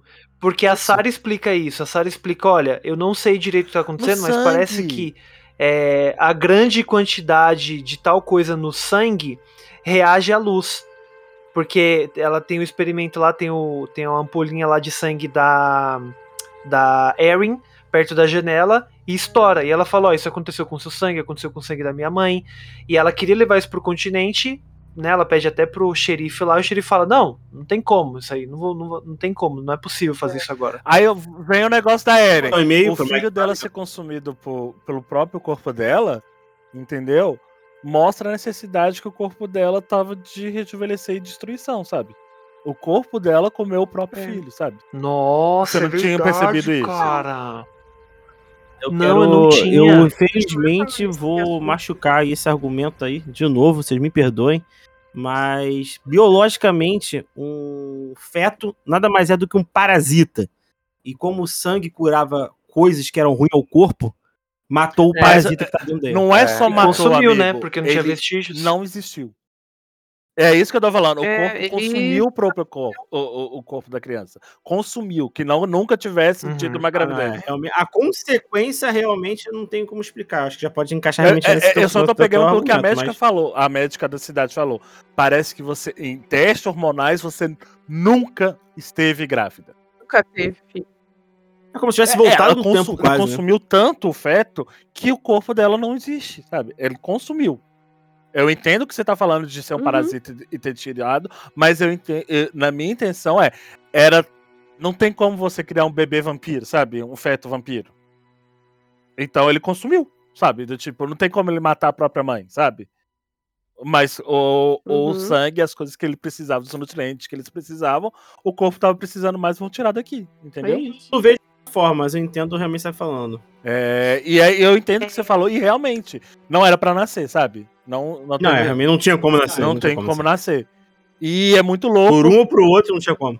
E é muito louco pensar que não existiu. A gravidez pro corpo dela não existiu. É, essa, essa aí é chocante mesmo. parada é Sabe? E esse que foi o mais chocante pra ela. Ela não tava em luto porque ela perdeu um filho. Ela tava em luto porque esse filho parece que nunca existiu. Né? Cientificamente falando, nunca existiu. Sendo que ela tava lá barriguda. Entendeu? Uhum. Sim. É porque falam como- que é biologicamente como se não tivesse existido, porque naquela altura de um aborto, mesmo que tivesse feito um mês de aborto, É verdade. teriam sinais no corpo. Sim, sim. Real, real. Então, é, o que acontece é que, de alguma maneira, o corpo ele voltou, É, Tipo, como é- se tivesse é- dado um passo atrás Assumiu mesmo, né? Como ele se regenerou completamente. regenerou, ele se regenerou. O problema ali não é tipo, é, não é uma máquina do tempo e nunca existiu. Não, Uhum, existiu, uhum. mas o corpo se regenerou mais rápido do que deveria. O corpo levaria mais de um ano para se se regenerar. Rápido, é. É, ó, afiado teu comentário, tá, amigo? Afiado. Sim. Cirurgião belga. what's a little crazy between friends, right? Uma pergunta pra vocês agora é: o que vem depois da morte? Como que é a morte e esse processo? Porque isso é retratado no, no seriado com os diálogos da Erin e do. Cara, Right. eu, eu, queria, eu queria puxar esse assunto, porque eu lembrei de uma, de uma vez assim, que eu tive um sonho. Muito, muita loucura isso. Eu tava com um sonho. eu nesse sonho tinha meu pai, a gente tava tendo uma certa discussão, uma treta, e ele puxava um revólver e ele dava um tiro na minha cabeça. E, bom, o que eu sentia naquela sensação era, eu sentia o meu corpo todo ficar mole, molenga, cair, enquanto isso a minha visão ela ia fechando assim, sabe, muito rapidamente. E eu lembro que eu acordei depois disso. Foi tão. Uou, o que tá acontecendo que eu acordei né, desse sonho.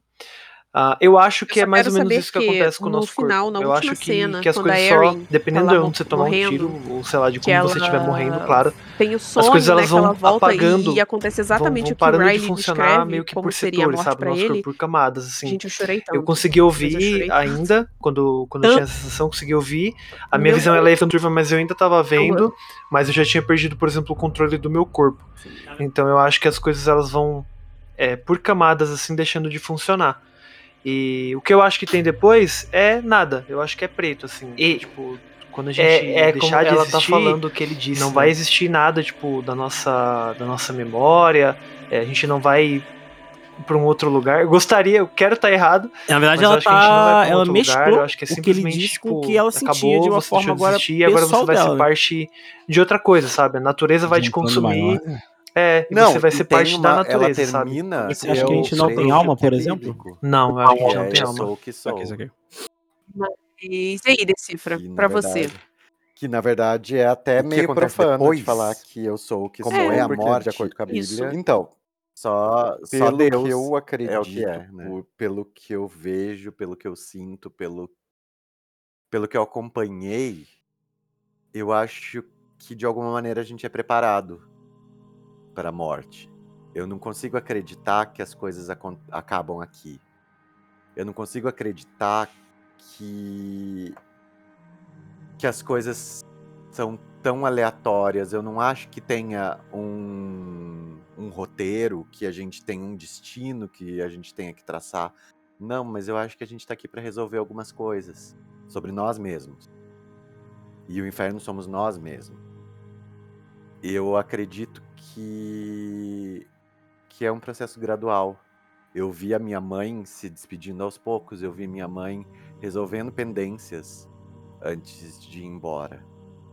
É, eu tive conversas com ela que eu não entendi que eram despedidas. E, e não é possível que seja tão aleatório tudo isso. É, eu não consigo acreditar que alguém sofre tanto simplesmente por sofrer. Que, que tem uma criança que nasce com tanto problema, com, com, com tanta doença e com tanto sofrimento, e que tá nasce envolta em sofrimento sem ter feito nada, sem ter acontecido nada. É, e pode ser uma coisa completamente boba e, e simplesmente inocente de acreditar que tudo tem um porquê. Mas se eu não acho que tem um porquê, se eu não acho que eu tenho que continuar e que, e que, vá, que algo chega em algum lugar, não tem por que simplesmente continuar. Porque se eu. Se eu acreditasse que acaba e pronto, quando as coisas estão ruins, eu podia simplesmente me matar. Porque É, entendo. podia. podia- Porque ia acabar ali e pronto. Acabou o sofrimento, né? O que poderia É. vir de ruim, né? É. Eu posso só abrir um parênteses bem rapidinho aqui, que isso você falou que não é possível que uma criança eh, nasça só para ter sofrimento, sendo que ela é um ser que é o que a Erin fala também quando ela perde o bebê dela nessa conversa com o Riley, tem uma parte que ela fala, cara, eh, ela não chegou a nascer, ela não tem pecados. Uhum. Então é exatamente isso, né? Tipo, as crianças, elas nascem sem nenhum pecado, então realmente, né? Tipo, a criança não, não... É, nessa encarnação, se a gente acreditar que Sim, é sim, é verdade, só, verdade. a, a gente acha que é isso, que nasce sem nenhum pecado e etc. Então, na verdade, não... o senhor é do kardecismo, né, amigo? É, eu Então, o acredito teu que a vem de pra vem. E eu não né? acho, é, e eu não acho que que, o que que as coisas que a gente passa são impostas. Uhum. Eu acredito que são acordos que a gente mesmo antes, quando a gente tem, eu não acredito que a gente está aqui inteiro. Eu não acredito que que o que eu sou aqui hoje seja tudo que eu já fui e tudo que eu sou. Eu acredito que em alguma em algum estado de consciência eu seja mais do que isso, que eu saiba mais do que isso. Mas o que eu sou agora é o que eu me permiti ser. O que eu Pra sou ter a agora experiência completa, né? é que eu vim com as informações que eu tinha que ter para superar, para tentar melhorar algumas coisas. para tentar passar por cima de algumas coisas. E em algum momento a gente escolhe, e isso não quer dizer que a gente tenha que passar por sofrimento. Eu não acredito. É, eu acho que uma das minhas grandes, um dos grandes problemas que eu tenho com cristianismo é a ideia de que sofrer é bom, eu danação é eterna. para alcançar as coisas. É, eu não acho que seja isso.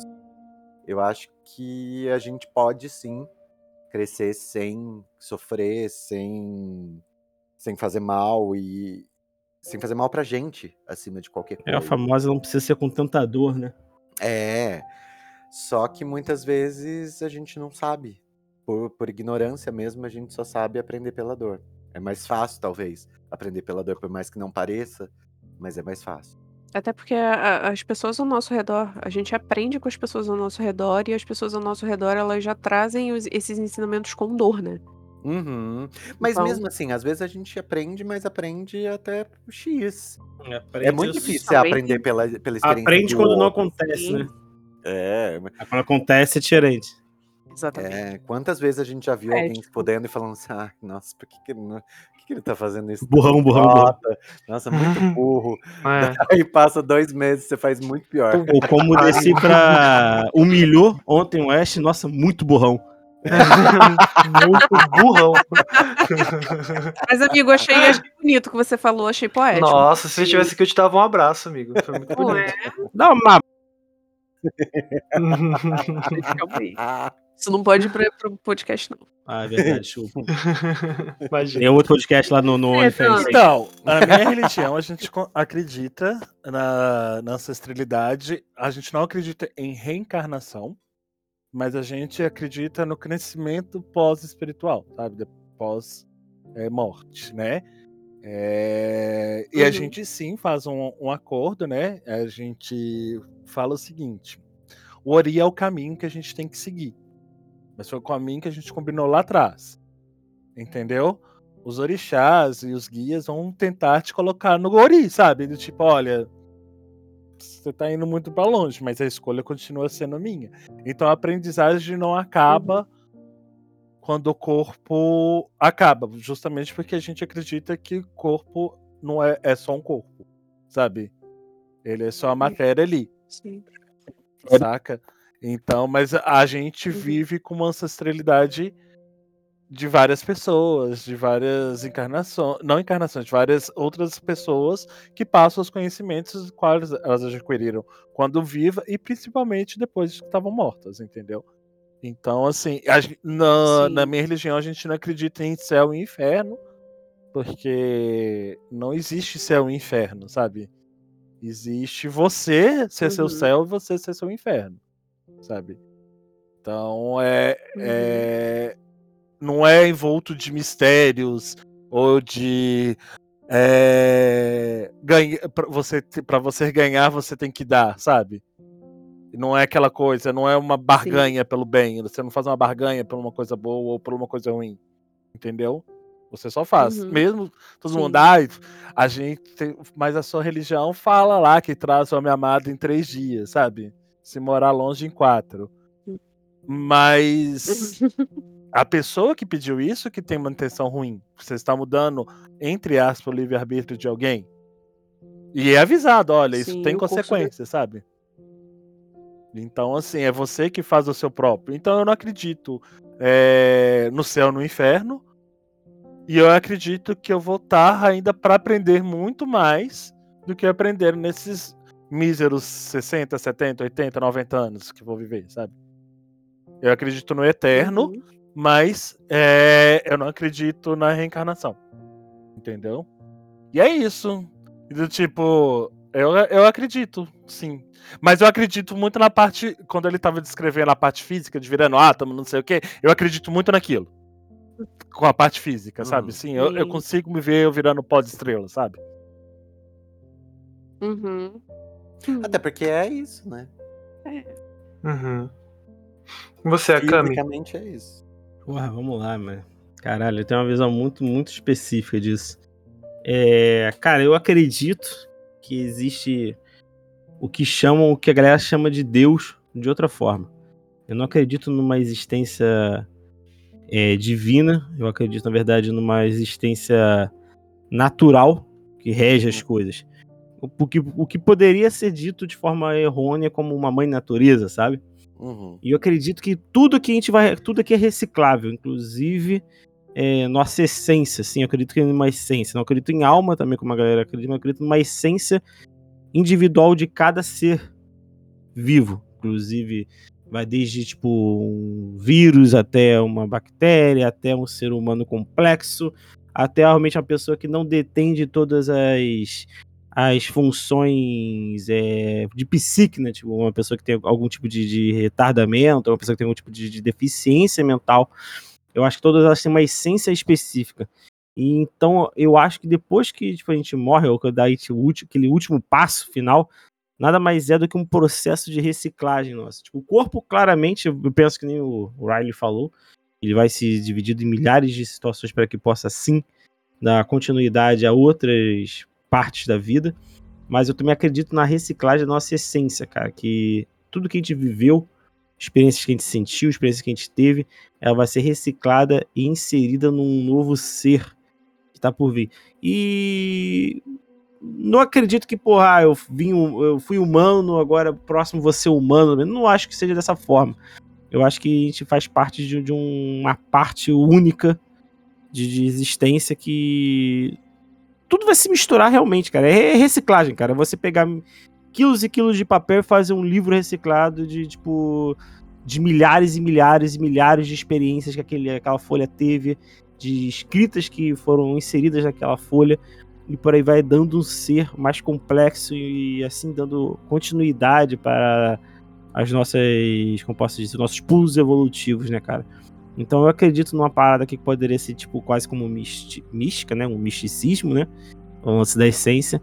Mas eu também me pego muito pensando na vibe de tipo de fazer o mundo continuar a girar, né, cara? Basicamente é isso. Interessante. E a Nath agora, né? Cara, eu não tenho uma opinião muito formada sobre isso, porque sendo bem sincera, um dos meus maiores medos é morrer. Eu tenho medo de morrer. Sério? Sério. Eu tenho medo de morrer.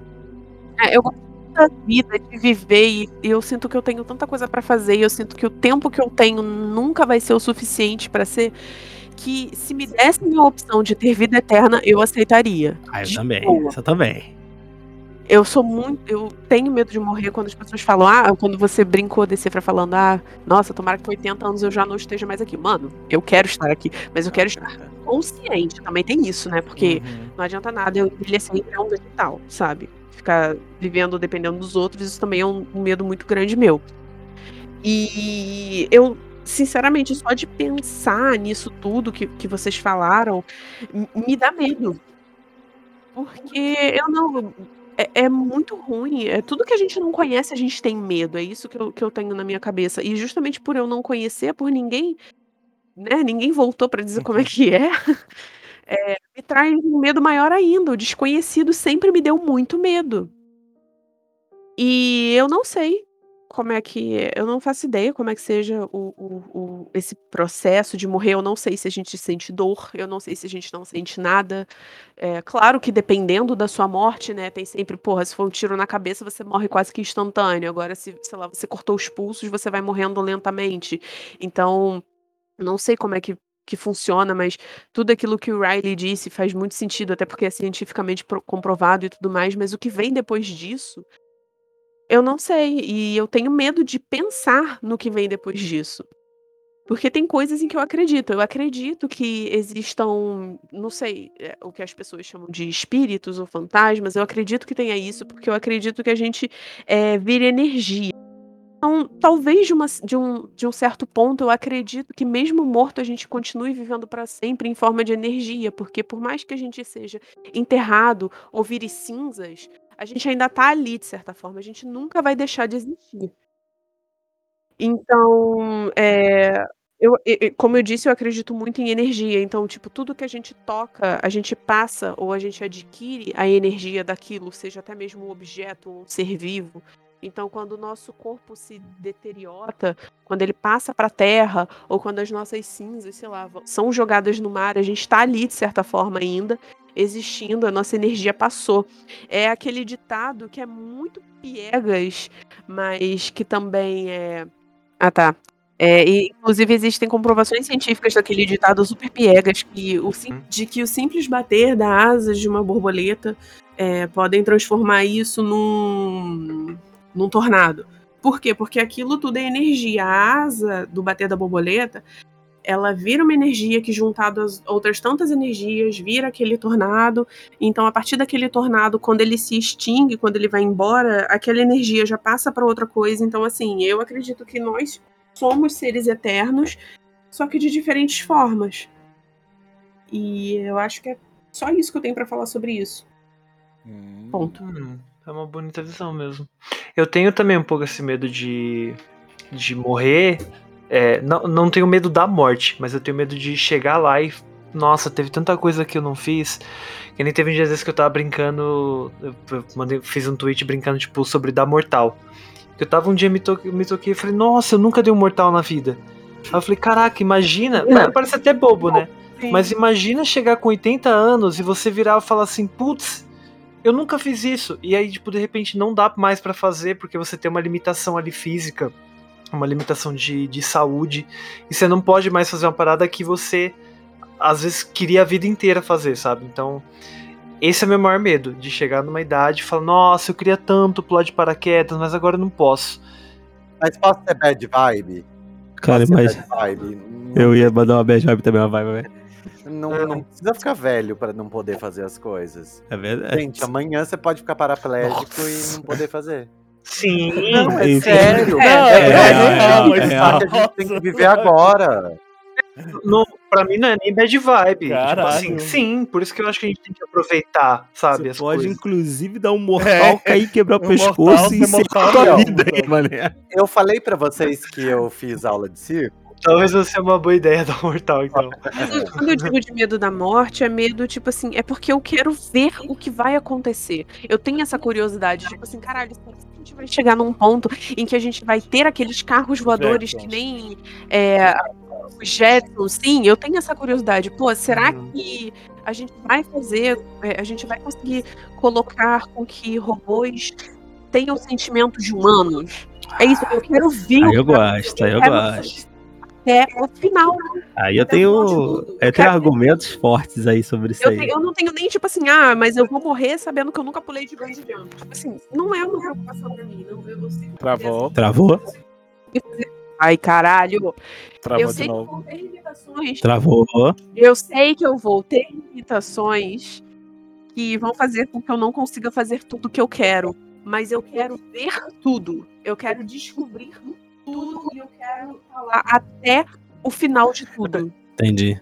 Eu descobri o que trava a voz da Natália, mano. Ela começa a ficar nervosa falando e vai esganiçando a voz e o Não microfone pega dela não pega, mano. Merda. Não é que eu me pega. empolgo, gente. Desculpa, eu me empolgo. Tem que respirar Imagina. cada sentença? É, senão tu morre eu, aí na eu desse fala. negócio de não experimentar tudo, Ansiedade eu não. tenho uma coisa. Eu não tenho que tipo lá de bug jump ou fazer isso. Eu tenho de comida, sabe? Eu não consegui sentir todos os cheiros, de conti- continuar a sentir todos os temperos, sabe? Aí pegou um pouco, é, pegou um é pouco. isso, sabe? Eu sou muito. Eu não sei se vocês viram Julie e, e Julie Julie, que o meu ex-marido falava: Eu gosto de ver você comendo uma coxinha porque você come uma coxinha, sabe? Você não tá só comendo. Tudo que você come, você come com vontade, sabe? Você, se- dá pra ver a Sim. sua satisfação. É cu, mané. Até cu. Sim, mas é é isso mesmo que eu tô falando, sabe, gente? Não é tipo de fazer uma coisa física, mas é de você, por exemplo, chegar a uma certa idade. Nossa, eu precisava viajar pra Índia porque eu queria experimentar aquela comida há três anos e não tem como, sabe? Aham. Então, esse tipo de coisa que eu tô falando. Posso De, falar? de qualquer ponto. Eu, eu acho que eu, é, isso que vocês estão falando é muito parecido com uma sensação que eu tenho tido e que eu sempre tive com o trabalho que eu tenho. Que é, eu, eu tenho as minhas fantasias do que eu tenho que fazer, realizar e etc. E principalmente quando eu tô aqui em São Paulo, do que eu tenho que de que as coisas têm que dar certo, de que o meu trabalho tem que acontecer, de que eu tenho que conhecer alguém, de que eu tenho que é, ter para onde voltar, ter, ter uma base, sabe? E isso não vai acontecendo. E de repente, eu já tenho que viajar. E daí eu vou ficar 15 dias, 30 dias, às vezes dois meses fora de casa. Então vai me dando uma sensação de que eu não consegui viver aquilo que eu precisava viver antes de viajar. Vai me dando uma angústia em que não, eu não tô pronto. Eu não consegui fazer. E são coisas que eu sei que talvez, e eu sinto e eu vejo isso acontecer, que depois eu volto e não consigo realizar também. Porque a gente tem essa sensação de que nunca é o suficiente, de que não que não conseguiu fazer todas as coisas que a gente precisava fazer. Deixa eu abrir um parênteses nesse pensamento seu, voltando na série. Mas essa era uma sensação que dava pra ver que de todos os moradores, eles nunca conseguiram sair fora da ilha. Os que saíram e voltaram, voltaram Hum. frustrados, que é, a- que é a menina, que é a professora, e o presidiário. É verdade, é verdade. verdade. Porque talvez eles não tivessem alcançado o que eles esperavam E fora ninguém dali. se arriscou pra sair. Porque o problema não era a pilha. Eram não as era pessoas que se prendiam ali não era por não querer coisas Isso. maiores. Nossa, Não, e não só isso. Mesmo, às vezes, não é de ou não. Mas é de viver o seu próprio inferno ali dentro. De que eles foram pra fora e eles também Uhum. não conseguiram viver. É, A minha mãe tinha muito esse problema de que ela vivia, ela passou a nossa vida inteira falando assim, ai, porque essa casa é o inferno, o dia que eu me mudar daqui vai ser tudo melhor, não sei o que lá. não mudou ela nada. mudou. E nada foi melhor. Nada foi melhor. É Porque o né? inferno somos nós mesmos. Psicólogo, eu corto meu cabelo. com o seu cabelo de azul. Ou eu vou. ou, vou ou vou na taróloga, vou fazer um tratamento holístico. A gente, a gente busca desculpas, essa é a verdade. Pô, ou você sai de noite, toda vez de madrugada, junto com uma galera com uma van preta pra bater. Mas isso é uma É, sensação de vida. Mas eu acho que isso resolveria, isso resolveria muita coisa pra muita gente. E aqui vem um pi no podcast censurado. Alô?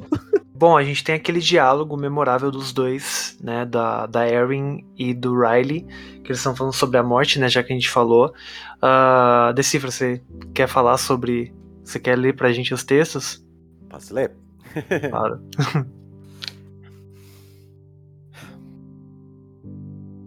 Não há tempo, não existe morte. A vida é um sonho.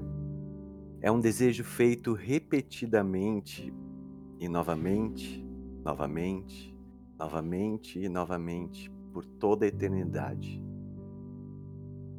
E eu sou tudo isso. Eu sou tudo. Eu sou tudo. Eu sou o que eu sou. Todas as outras pequenas coisas que me constituem os micróbios, as bactérias e os bilhões de outras pequenas coisas que vivem nos meus cílios, no meu cabelo, na minha boca, na minha pele, no meu intestino e em todos os outros lugares, eles apenas continuam vivendo e comendo. E eu estou servindo a um propósito. Eu estou alimentando a vida. E eu estou aqui despedaçado e todos os menores pedaços de mim são apenas reciclados. E eu estou em bilhões de outros lugares. E os meus átomos, eles estão em plantas, insetos, animais. E eu sou como as estrelas que estão no céu. Existe um momento e então estamos apenas espalhados pelo maldito